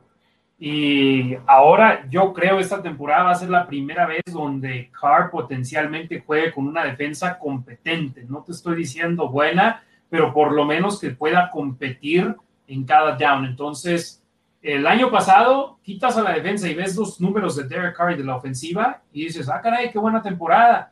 Lo malo es que a veces anotaban 32 puntos y el otro equipo anotaba 35 o 40. Entonces no podías ganar esos partidos. Yo no, yo digo, la culpa del año pasado no la tuvo Carr. Te ganó partidos de los que te perdió, entonces ahora la situación es, este es el penúltimo año de su contrato. Si no te resulta este año y hace un trabajo terrible, lo puedes cortar en el 2022 si no tienes dinero muerto. Entonces, este año es otro año, prove it, demuéstralo en el campo y si demuestras cosas buenas, puedes seguir siendo el quarterback del futuro, pero sí, potencialmente este año es en el, en el cual Derek Carr o se adueña de la posición para largo o, la pierde. Eh, nos quedamos con, a ver, saludos a David Lapierre, que fue el que nos hizo esa pregunta sobre Derek Carr, Ignacio Larcón, lo importante es agarrar ritmo hacia el final de la temporada y tener a tus titulares sanos, nada fáciles, nada fácil. Este año despega el Chucky, espero y sí. Tavo Romanowski dice, invasión en Dallas, y Eduardo Cibrián Covarrubias responde así, carnal, ahí nos vemos. Eh, dice Tavo, ya se armó el par, saludos a los dos. Ignacio Larcón, Ricky, Derek Carr ha cumplido, si tiene defensa seguro nos lleva a playoffs con esos números no le pueden dar un ultimátum a Derek Carr. Estoy de acuerdo en eso. Iván Ortega, y si Rodgers termina jugando para los Broncos, ¿qué tan ganables serían esos partidos? Saludos y gracias por estas transmisiones. Saludos, Iván. ¿Ustedes creen que Green Bay se deshaga de Aaron Rodgers o no? No, quieren, ya dijeron que no quieren, ¿no? Pero falta que Aaron Rodgers diga algo, porque creo que no ha salido, ¿no? Entonces eso también obviamente pues te da mucho qué pensar. No, no me quiero imaginar cómo va a estar el vestidor de los, cómo está ahorita, ¿no? Con los OTAs, ¿no? Sin saber qué onda, quién va a ser tu coreback, ¿no? Y sabiendo quién era tu coreback al menos. Con pobre Jordan Love ahí solo que no sabe qué onda y sí. entonces. Sí, está como de becario ahí, no sabe bien qué onda y este, porque pues el, el, el mero mero no ha dicho nada, ¿no? Y pues creo que tiene contrato todavía, entonces, este, quién sabe, o sea, está muy raro esa situación. Para responder la pregunta de Iván Ortega, si Rodgers termina jugando para los Broncos, ¿qué tan ganables son esos partidos? Sin duda, mucho más complicados. Y sea donde sea, donde esté Rodgers, ¿eh? si son Denver, si es San Francisco, que sea, el calendario cambia completamente para todos, tanto los que van a jugar contra Green Bay, contra los que juegan contra el nuevo equipo de Rodgers. Pero en mi opinión, Rodgers o va a seguir con Green Bay o va a dejar la NFL. No creo que Green Bay lo vaya a cambiar de equipo a estas alturas de la pretemporada. Espero se ve bastante complicado, se ve bastante complicado eso. Raider Moy, saludos desde Veracruz. Dice, Raiders regresarán a su grandeza. Espero y sí. Armando Viejo, han estado hablando de lo mal que ha estado la defensa y dicen que Carr tiene su última oportunidad. No estoy de acuerdo. Ustedes saben perfectamente que Carr no es el problema. Y lo hemos dicho. Ajá. Yo sé exactamente lo que dije. Dije, la defensa es terrible. Tiene que mejorar y debe de mejorar porque no puede ser igual de pésima que el año pasado. Y sí, claro, problema. E, exacto, que con una defensiva decente, ¿no? Los Raiders definitivamente podrían, podrían conseguir algo más, definitivamente.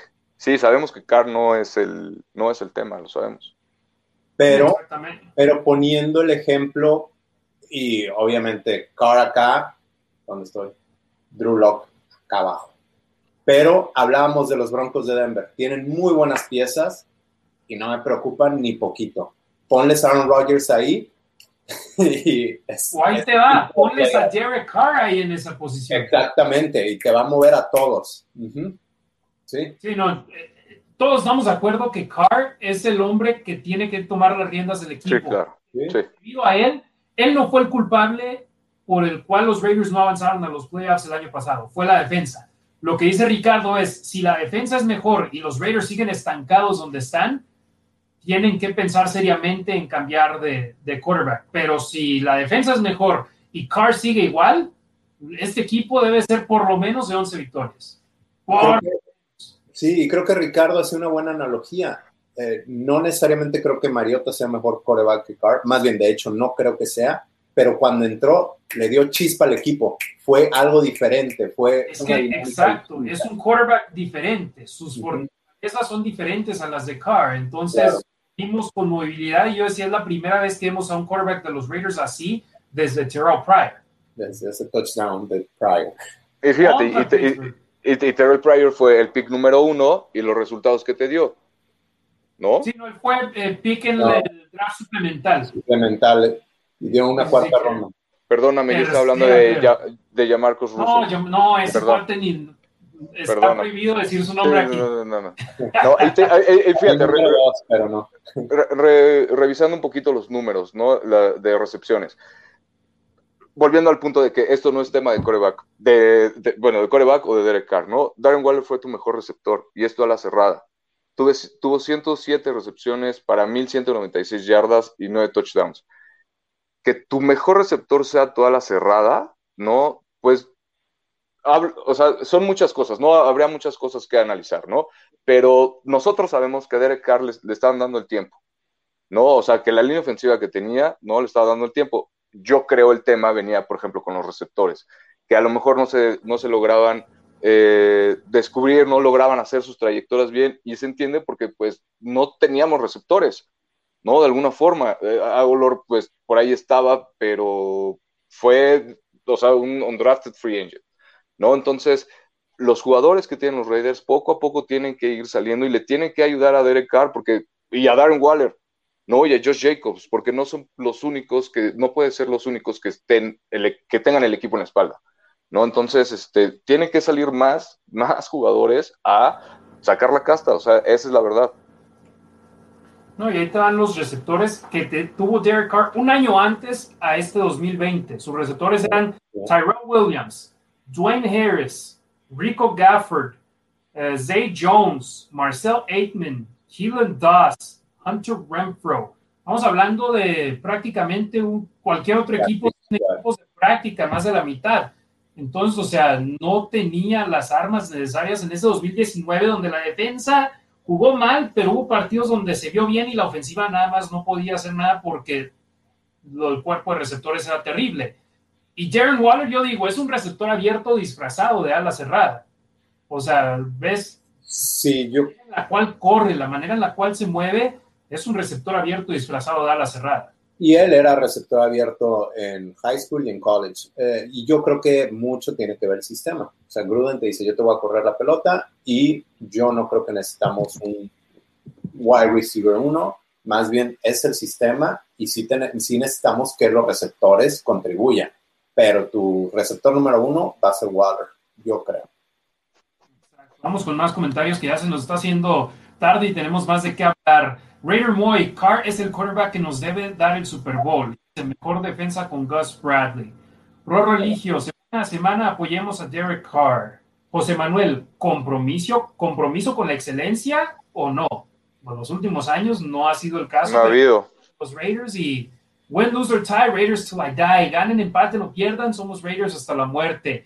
Eduardo Cibrianco Barrubias, los malos de Monterrey y el Black Hole Baja México Chapter. Estaremos en Arlington, Texas ese fin de semana de gracias. Ahí los buscaremos, Raider Nation. Ahí saludos y donde hay un Raider hay miles, así que hay que estar todos juntos como familia, sin importar de dónde sean, de qué país, de qué ciudad, de qué clubes, hay que juntarnos todos porque todos cargamos parejo para los Raiders. Ignacio Alarcón, esta temporada vamos a tener receptores abiertos más maduros y fuertes. Por eso, si todo se alinea, vamos a jugar playoffs. Saludos. Alf González, saludos Alf, un abrazote hermano. Dice, saludos hermanos desde Nación Chihuahua. Como siempre, muy interesante e incompleto su podcast. Tengo fe en 10 y 6. Vamos a cambiarle 11 y 6, porque tenemos un juego más este año. Carr necesita a Crabtree y vamos a playoffs. Pues Carr, ¿cuándo fue el Crabtree? La última vez que jugó fue el 2019 con Arizona. Que me encantaría tenerlo de regreso, ¿eh? me gustaba con los Raiders, pero no creo que, que lo vayan a regresar, aunque sí es comentario mínimo. Y esta semana tuiteó que una de sus Ah, sí. mejores temporadas fue con Musgrave, que le gustó mucho jugar con él. Que con los Raiders fue donde se divirtió más en su carrera, ¿no? Eso Fue, es. fue, fue esa temporada donde le ganaron a Kansas en, en, en Oakland al ¿Dónde final del partido, tú? ¿no? Es correcto, es correcto. Lo quería presumir, perdón, tenía que aprovechar la oportunidad. No, claro, hermano, claro. Dice Raider Moy, 11-5 para ir a playoffs. Vamos a cambiarlo 12-5 porque tenemos un juego. Todos le sumamos uno ganado. Sí, a to- todos los que les falta un juego, yo se los voy a sumar al ganado, ¿eh? no al perdido. Así que ahí vamos a estar. Más situaciones. Fuerza de calendario basado en porcentaje ganador de rivales en el 2020. Los Raiders, según este dato, tienen el octavo calendario más complicado en la campaña 2020, ya que en total sus rivales tienen un porcentaje ganador de .526. Los siete calendarios más difíciles, aparte del de los Raiders, son Pittsburgh, Baltimore, Chicago, Green Bay, Minnesota, Cincinnati, Detroit y despuesito Cleveland y los Rams. De esos equipos, los Raiders juegan contra Pittsburgh, Baltimore, Chicago, Cincinnati y Cleveland. Cinco de esos diez. Complicado. Entonces, eh, ahí está la, la situación la- del calendario. Muchos decían, ¿por qué nos tocó un calendario difícil? Y yo digo, mira, todos los calendarios van a ser difíciles en la NFL y los equipos que no se preocupan de qué tan difícil o no es el calendario son los que están pensando en ganar. Y nosotros así hay que tener esa mentalidad. Eh, esperemos a partir de esta campaña al futuro, ¿no? Sí, y además hay, hay que explicar que, bueno, estás jugando contra Kansas City. E- Este año Raiders quedó en el segundo de su división, ¿correcto? Arriba de Sí. Denver, pero Y arriba por de ejemplo, Los Ángeles. sí, que el que quedó en cuarto, pues va a jugar contra equipos que quedaron arriba de él. Entonces tiene un calendario más complicado porque está jugando contra equipos mejores. Y en cambio, Kansas City pues, está jugando contra equipos peores que él. Digo, simplemente Sí, por, lógica. Y por ejemplo, los Raiders pocas veces jugaban en contra de los Patriotas de Nueva Inglaterra porque nada más jugaban contra ellos cuando era la rotación de cuatro años. ¿Por qué? Porque Patriotas acaba en primer lugar de división y los Raiders, ¿cuándo fue la última vez que acabaron en primer lugar divisional? No sé, 2001, Más o menos. perdón, 2001, ¿no? quizás. O sea, por eso juegan tan pocas veces contra ellos y nos toca más seguido jugar contra Nueva York, jugar contra los equipos que están abajo en las Titans jugaron muchas veces, Colts. Por eso nos toca. Chicago, porque quedaron en segundo de su división. Si no, nos tocaría Green Bay. Exacto. Y pues otra cosa de la que se está hablando muchísimo en estos momentos son los precios de los boletos. Y yo algo que quiero mencionar es, estos no son los precios que los Raiders están dando sus boletos en este precio. Estos son los precios que los aficionados que compraron los boletos los están vendiendo en el mercado secundario. Retrocedamos un poco. Cuando se anunció en el 2017 que los Raiders iban a mudarse a Las Vegas, se vendieron las PSLs, las eh, licencias asientos personales, exacto. Personal license, licencia personales de asientos. Eso es prácticamente tú compras el asiento, pero aparte necesitas comprar el boleto. Pero de esas licencias sacaron 500 millones de dólares, de lo cual pagaron parte de su deuda a los Raiders para poder construir este estadio hermoso del Allegiant Stadium. Entonces, prácticamente todo el boletaje está agotado antes de que se juegue un solo minuto de acción en el, en el Allegiant Stadium con gente en, las tribunas. Entonces, estos precios que ven acá son los precios que los revendedores, que son los aficionados que tienen las PSLs, los están vendiendo en ese precio. Es correcto. Y los precios que tú estás mostrando son de Vivid Seats. Pueden buscarlo por Ticketmaster, que, que es el, el partner oficial de, de la NFL, o StubHub. Pueden buscarlo por algún otro medio y quizás puedan encontrar algo un poco más económico, pero este es el Sí. promedio. Y este precio que ven aquí es el precio promedio de los boletos que están a la venta en el internet. El, pre- el partido más caro es Tampa Bay en Nueva Inglaterra, tiene un precio promedio de 1.376 dólares. Y después, seis de los siguientes nueve partidos, seis del top ten, son juegos en Las Vegas, donde los Raiders reciben el juego número uno en la historia del estadio con, de temporada regular con aficionados en la tribuna, 944 dólares en Monday Night Football. Sunday Night Football contra Kansas City, 823. El juego ante Filadelfia, 673. El juego ante Chicago, 654. Demian, Ricardo, ¿cuándo pensaban ustedes que cuatro partidos de los Raiders iban a estar en el top 5 de los boletos más caros en un año en casa? No, y, y- y menos tan rápido, ¿eh? Y menos tan rápido. O sea, no, no, no me lo imaginaba. Yo hace años viajé a, a la bahía de San Francisco, bueno, al área de la bahía, y vi espectaculares vendiendo la temporada de Raiders en 100 dólares los, los 10 juegos, los 8 de temporada regular y los 2 de pretemporada. O sea, regalados o boletos desde 5, 15 dólares para entrar nada más. Personalmente, mi primer juego en Oakland, compramos los boletos, mi tío y yo, en un Raider Image que había en el Mall de Montebello, en el este de Los Ángeles, y los tenían al 2 por 1 Creo que nos costaron 10 dólares cada boleto, 5 dólares cada boleto en Mount Davis, o sea, Gallopa, la parte más alta del estadio, pero fue donde he disfrutado mejor la vista del partido porque es como si lo estuvieras viendo en televisión. Y ojo, Gallopa en el Allegiant Stadium es un, una excelente vista. No hay asiento en este estadio, ¿eh? Eh, pero bueno, los cuatro de los cinco más caros son en Las Vegas. Después otro en Inglaterra con la visita de Dallas, 602. Sigue Miami, Miami en Las Vegas, 600 dólares. Dallas en Tampa Bay, 567. Chargers en Las Vegas, 503. Y en el puesto número 10, Dallas en Nueva Orleans. ¿Qué nos indica esto? Que los Raiders tienen eh, seis de los, juegos, de los 10 juegos más caros. Dallas tiene tres de los otros 10, pero como visitante. Y los mm, Patriotas de Nueva Inglaterra son un equipo que está presente más de una ocasión en esta lista. Sí, en general los Patriotas eran el boleto más caro. Ahora es Raiders y después los Patriotas en promedio. Pero los Patriots siguen ahí. Y eso que los Patriots ya no tienen a Tom Brady y juegan en clima frío. Sí, exacto. Y aquí es más por el rival que por el equipo de casa que tienen este precio, ¿no? Y obviamente ahora que tal, este año pasado no fueron competitivos como están acostumbrados. Hay que ver este año cómo juegan y si tienen un nivel bajo, tal vez esos precios también empiezan, empiezan a bajar. Pero, de, eh, Rick, Rick, tú por eso decías al principio de la transmisión, hay que ver qué órgano hay que vender para, para ir a los partidos, ¿no? Es correcto. Y fíjate, viendo, viendo la, la tablita, no veo el de, digo, se me haría lógico, ¿no? Si hay tantos de los Raiders y que hay tantos de Las Vegas, que uno de los partidos más demandados también fue el de los Raiders contra Dallas, perdón, me refería a Dallas. No, hay, hay varios, gracias. son tres de Dallas, ajá, y no está, no está ese, entonces, pues igual irle ahorrando para ese de del Día de Acción de Gracias que pues no aparece en la lista, ¿no? Antes de que, de que suba al top ten. Yo lo tengo en la página de ESPN como el precio más barato para ese partido, 95 dólares la entrada.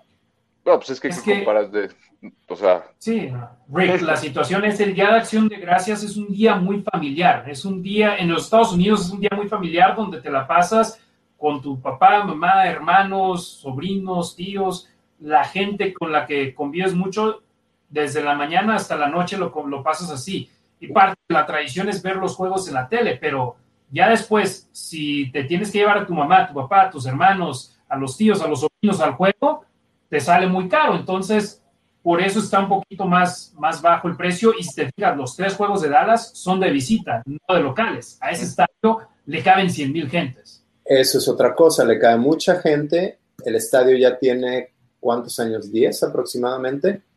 Es uno de los estadios más bonitos de, del mundo y vale la pena ir a conocerlo, pero ya no es la novedad como es el de Raiders.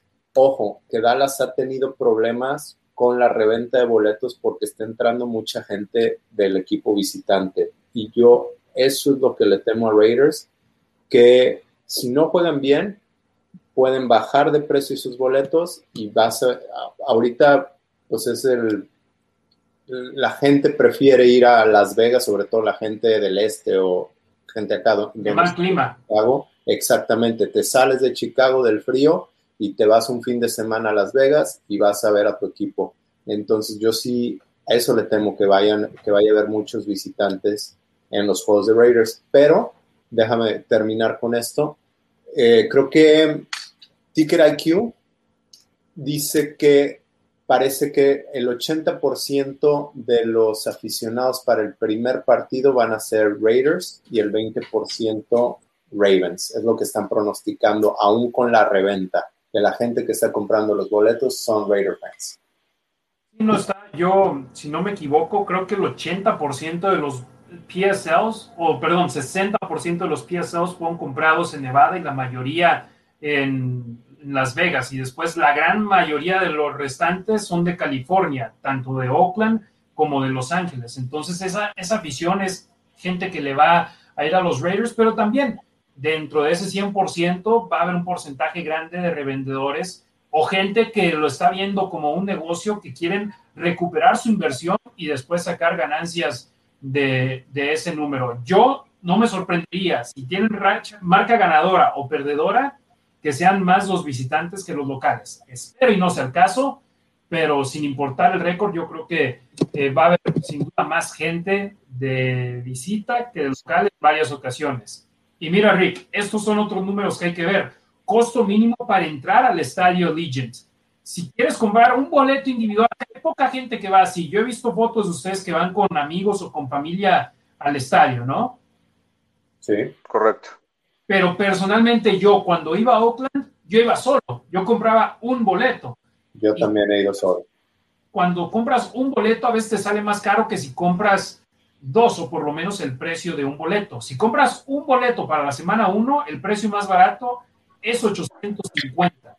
Y ahí ves tú los precios, como son 4.95 ante Miami, 6.95 ante Chicago, 5.50 ante Filadelfia, 600 ante Kansas, 3.92 ante Cincinnati y el más barato de la campaña, 350 ante Washington, 3.80 ante Denver y 3.98 contra los Chargers. Si compras un par, cada boleto te va a acabar costando lo siguiente. Bueno, el más barato listado en estos momentos en Ticketmaster, que es el sitio oficial de reventa de la NFL.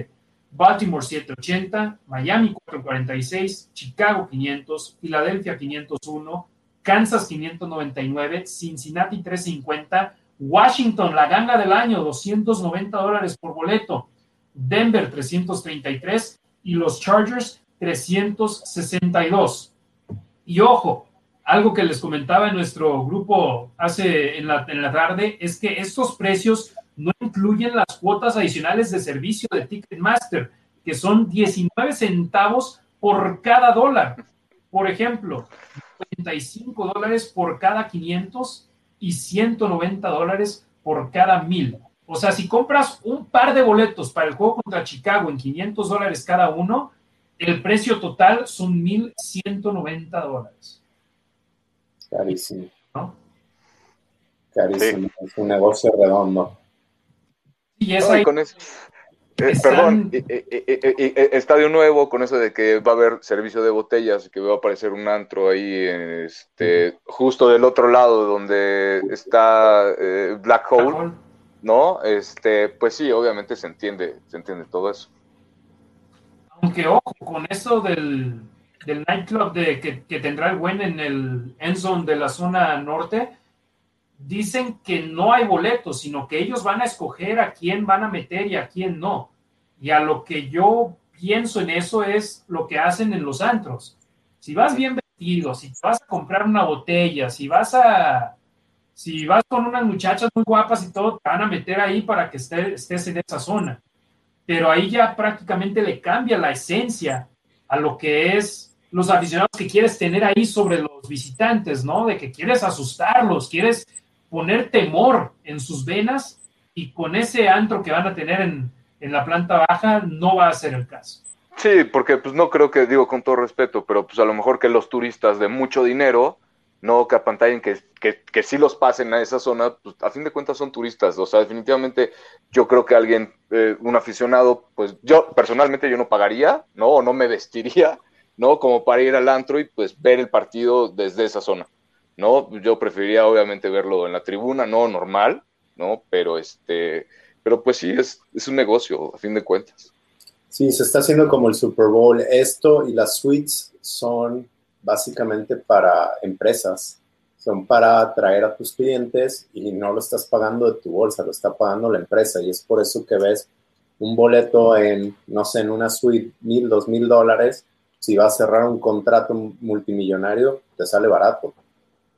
Y, lo, que, y lo que se mete eh, el estadio. Estaba leyendo en la semana que en el Arrowhead van a hacer eh, algo como de Monster Truck o algo así, este tipo de eventos con, con las motocicletas y que brincan y todo eso.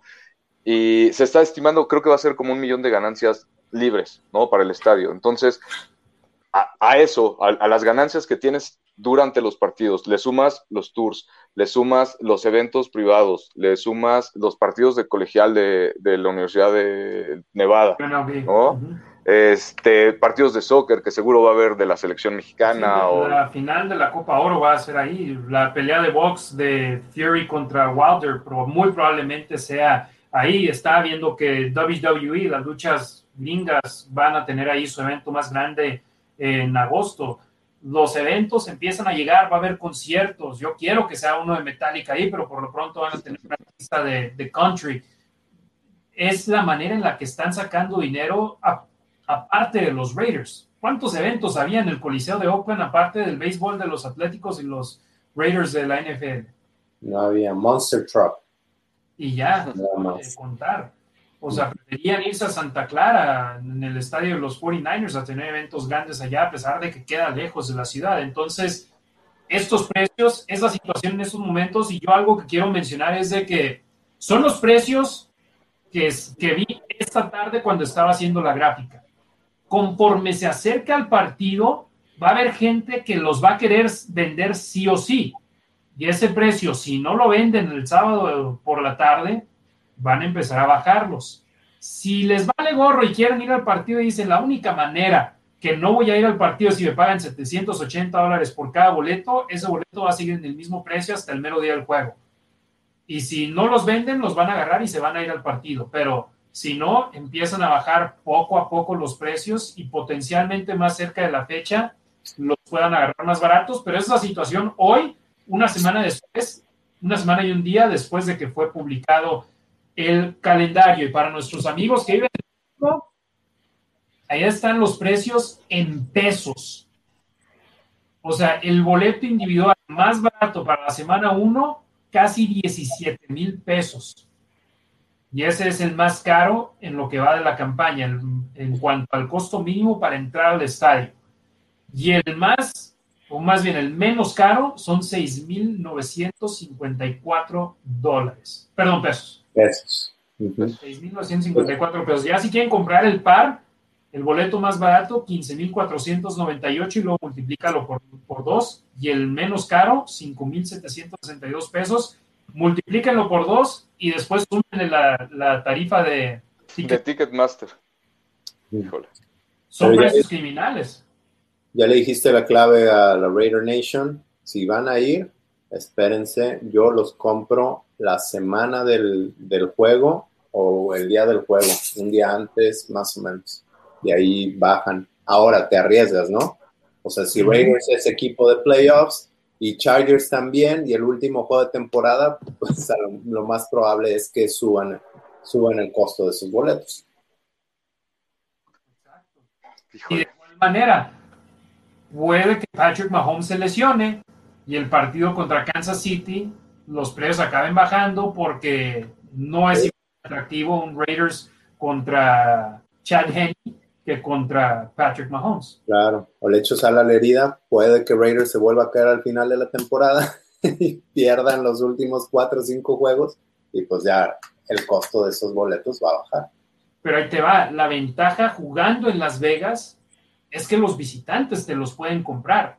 Entonces, Eh, eso sí, el correcto. precio, va a haber gente que te los compre sí o sí, y igual y, Bueno, iba a decir, Correcto. Pero ya hay más oferta. ¿no? Ujú. Pero ya hay más oferta, ya dice. Hay más oferta que yendo a Oakland y quedándote en un área de la ciudad que no es tan buena y no tienes a dónde ir el sábado por la noche si no eres fan de los Raiders. Pero en Las Vegas es lo contrario. Te puedes ir desde el viernes, pasártela a todo dar el viernes, a todo dar el sábado, el domingo vas al juego y te quedas el lunes también para viajar ese día, pero en la mañana te vas a la alberca, te pones a apostar un poquito y, o sea, Sí. es completamente diferente estando en Las Vegas que estando en Oakland. Correcto. Llega gente del norte de Estados Unidos, del sur, del este, de todos lados. Y obviamente para los turistas, por ejemplo, de este lado de México, obviamente es más accesible, por ejemplo, un vuelo a Las Vegas, ¿no? Que un vuelo a Los Ángeles para ir a Oakland, ¿no? Bueno, en su momento, cuando era, ¿no? Este, eh, sí era más complicado, ¿no? Por, por eso las conexiones. Los vuelos a Las Vegas, la verdad es que no son tan, tan caros y pues saliendo de aquí de la Ciudad de México, pues no tienes ningún problema. Pero pues sí, sí, sí hay que considerarlo bastante bien. Ahora ahí te va la situación. La cosa es que ya sabemos cuándo van a jugar los Raiders en Las Vegas y los cuartos de hotel se empiezan a agotar y te empiezan a subir de precio. Empieza a programar sus vuelos y compran los vuelos de avión desde ya y hay menos, menos asientos disponibles en los vuelos y con ello sube el precio de los asientos disponibles. Entonces, si vas a ir a Las Vegas y tienes un juego en mente, Tal vez ya sea una semana y un día demasiado tarde, porque yo era lo que hacía cuando los Raiders jugaban en Oakland. Veía los juegos a los que quería ir y de una vez agarraba los vuelos de avión y agarraba un cuarto de hotel que podía agarrar mi dinero de regreso en caso de que cancelara el viaje. Igual con el vuelo con Southwest, pero hay que actuar lo más rápido posible y en mi punto de vista lo último que debes de conseguir es el boleto porque va a seguir habiendo boletos disponibles Así, eh, en el mercado secundario. Solo, ¿cuánto estás dispuesto a pagar? Cuando me dicen, no, que para el Super Bowl, cualquiera puede ir al Super Bowl a donde quieras, nada más, ¿cuánto estás dispuesto a pagar? Correcto. Lo que yo he dicho, cuando jueguen los Raiders en el Super Bowl, yo voy a estar ahí, aunque como dice Rick, tenga que vender mi pierna derecha. Lo valdrá la pena, seguro. Bueno, ese ya es otro tema, ¿no? Porque a mí realmente el Super Bowl, pues el juego no me interesa tanto, pero entonces digo, si voy, pues quiero ir toda la semana, entonces ya no es por todos los eventos de la semana, entonces ya no fue el juego, nada más, ya es un lanón. Yo personalmente, yo solo voy al Super Bowl si juegan los Raiders en él. Sí, igual, ajá, a mí Si ya estoy no trabajando el partido, pero si, si no están jugando, ¿para a qué? Ya, ya no me interesa, ajá, exacto. Y ya, por ejemplo, si el Super Bowl es en Las Vegas y sigo viviendo ahí, entonces pues sí, disfrutas lo demás que está sucediendo en la ciudad antes del partido y luego ya el día del juego pues lo ves desde, desde tu, tu apartamento, tu casa. Pero ya estuviste en el ambiente de todo, previo toda la semana, exacto. Eso es, eso es, eh, yo iría a eso a un Super Bowl, no iría a lo mejor a un partido, pero sí iría a la semana previa al Super Bowl porque es una fiestota, ¿no? Y, es un ambiente muy padre. Pues va a ser lo mismo con el draft el próximo año en abril, cuando sea en Las Vegas. Va a ser una fiesta. El año pasado tenían planes enormes, pero la pandemia los canceló. Si eran enormes en el 2020, cuando iba a ser en Las Vegas, les aseguro ahora que va a ser ahí en el 2021 Sí, doblarse la, la barda en este evento y va a ser dificilísimo que otra ciudad vaya a seguir en los pasos de Las Vegas porque no lo van a poder igualar. Más saludos. Eh, vamos con José Manuel, eh, que le manda saludos a Raider Moy. Raider Moy le manda saludos a José Manuel. Los juegos en Los Ángeles seremos inmensa mayoría Raider. Saludos a los comentaristas. Sí, no, el juego de Los Ángeles es uno que, si yo no lo estuviera trabajando, yo pagaría por ir a ese partido porque me encanta ser local en un partido de visita. Sí, de acuerdo. Y a donde vayas, ¿eh? Raider Nation siempre está presente. No, siempre hay Raider Nation presente, pero cuando jugamos contra los Chargers en San Diego, 70% Raiders. Cuando jugamos en Los Ángeles va a ser 80% Raiders y eso es lo que a mí me gusta más. Es más, déjame checo el calendario de los Chargers. Porque vi que el precio más barato del juego de los, de los Raiders visitando a los Chargers, creo que es el más alto de la temporada para ellos, pero porque saben los aficionados, Uno más tiene el precio más costoso, Dallas, 252 dólares, el más barato. Después, el juego contra los Raiders, el más barato, 225. Pero fíjate los siguientes juegos. Contra Cleveland, 85. Contra Nueva Inglaterra, 94. Contra Minnesota, 70. Contra Pittsburgh, 239. Ahí está otro boleto caro para ellos. Contra los Gigantes, 67 dólares. Contra Kansas City, que es un partido de los más importantes de la campaña, 89. Contra Denver, 65. O sea, ahí vimos, creo que seis juegos debajo de 100 dólares. Y luego los tres estelares contra Dallas, Raiders y Pittsburgh, arriba de 200. Porque es el mercado de Los Ángeles y en Los Ángeles hay fans de muchos equipos. Correcto, muchos les llaman trasplantes, ¿no? Que se van de su ciudad y se van a vivir para allá. Oye, un y dato. si no. También una ciudad atractiva a la cual visitar un fin de semana, te vas a los estudios universales, te vas a Malibu y después te vas al partido el día el partido el domingo. Correcto, y buen clima, ¿no? También. O si no, agarras uno de colegial, ¿no? También el sábado y ya el domingo te vas a uno de NFL. Que aquí hablamos del NFL, pero para mí los juegos de colegial son, son más divertidos, ¿eh? Sí, sí. Me gusta más. Oigan, algo de contexto de los boletos. El otro estadio que está abriendo, bueno, si, este, inició la temporada pasada, es el de los Chargers y Rams, ¿correcto? El boleto más barato para el Sunday Night Football, que es de Bears contra Rams, está en 226 dólares. O sea, Es una cuarta parte, ¿no? accesible, exactamente. Y los boletos más baratos de todo el mercado es el, es el de los Jets, que tiene un promedio de 40 dólares. El problema es que ese estadio está demasiado grande y tiene una franquicia perdedora. Entonces, a pesar de que Zach Wilson les dé la vuelta, costando ese precio. Y el clima también. Aquí yo, mis amigos aquí en Chicago me decían, yo voy a los juegos de septiembre, octubre. Noviembre y diciembre ya no me paro por el clima. Igual Nueva York no sabe lo que está tocando. Y los precios en noviembre y diciembre también están más baratos, ¿no? Sí, Y más en los estados abiertos, obviamente. sí, es correcto. Bueno, chavos, un último saludo. a Anabel Lara, que siempre comparte nuestras publicaciones allá con la raza de Chihuahua, ¿verdad? Chihuahua.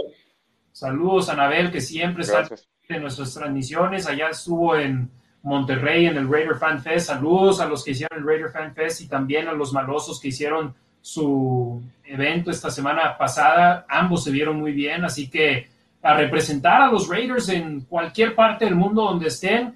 Obviamente nosotros somos un poquito más, porque somos de sangre mexicana, nos encanta ver a nuestros hermanos mexicanos de la Raider Nation, pero hoy vimos a nuestros hermanos de Colombia reportarse, Raider Nation Costa Rica siempre está compartiendo nuestros streams. En streams pasados hemos tenido gente de Perú, gente de Brasil, gente de Panamá, de Canadá, todos lados de Estados Unidos. Les agradecemos mucho. Si quieren que sigamos haciendo estos streams, déjenos saber, compártanlos con sus amigos, déjenos sus comentarios y si, hacen todo eso, puedo convencer a Demian y a Ricardo en regresar para platicar del equipo de nuestros, nuestros amores de los Raiders. Hay muchos podcasts y canales que hablan de todos los equipos. Aquí nosotros hablamos de negro y plata, hablamos de los Raiders que A son los que nos apasionan y B son de los que sabemos y no, no queremos parecer que sabemos de otros equipos. Estos son los son nuestros Raiders y aquí les traemos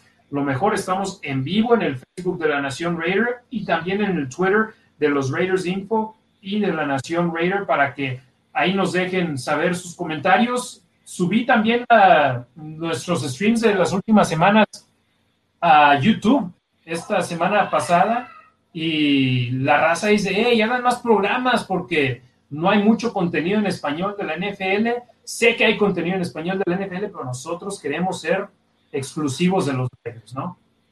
Es correcto, tú lo dijiste, es, es de lo que sabemos. Nosotros no les vamos a mentir y hablar de otros equipos, no sé de otros equipos, sé de Raiders y les comparto lo que sé. No, no pretendo decirles sé mucho, no, les comparto lo que sé y reciban lo que quieran.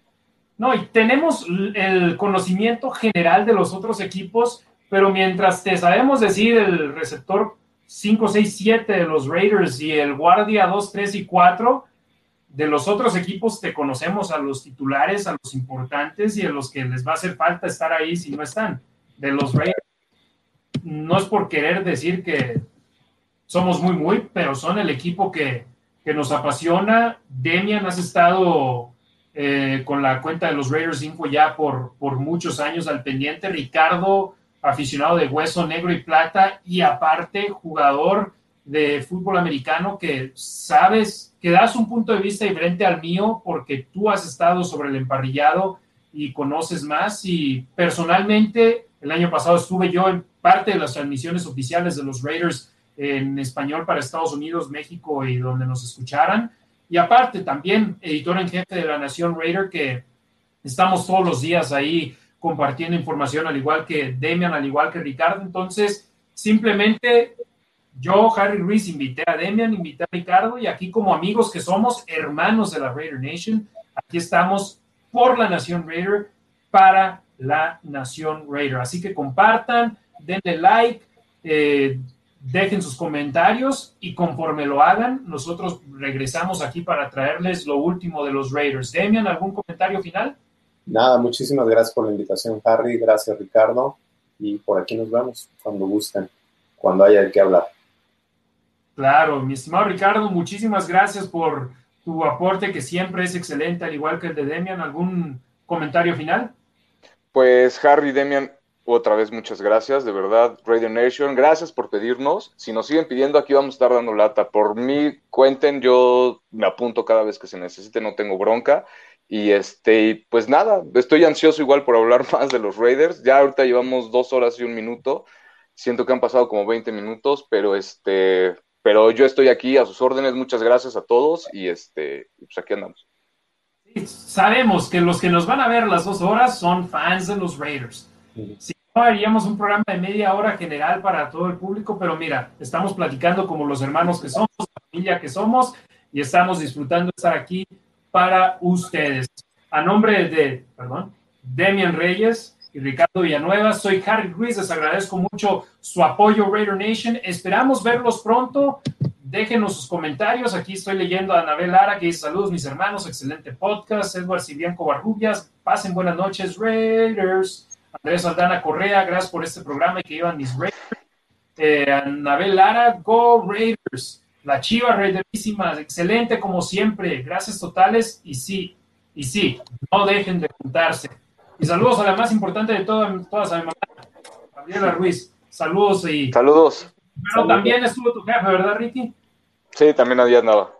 Ahí nos vimos. Entonces, saludos a todos. Sobre todo, muchísimas gracias a todos, Raider Nation. Aquí estaremos al pendiente. Luis Mote, de donde todas partes donde, donde nos vean, nosotros aquí estamos para ustedes y lo dijimos. No tenemos afiliación, no tenemos eh, pelea con nadie, todos somos una familia, somos la Raider Nation.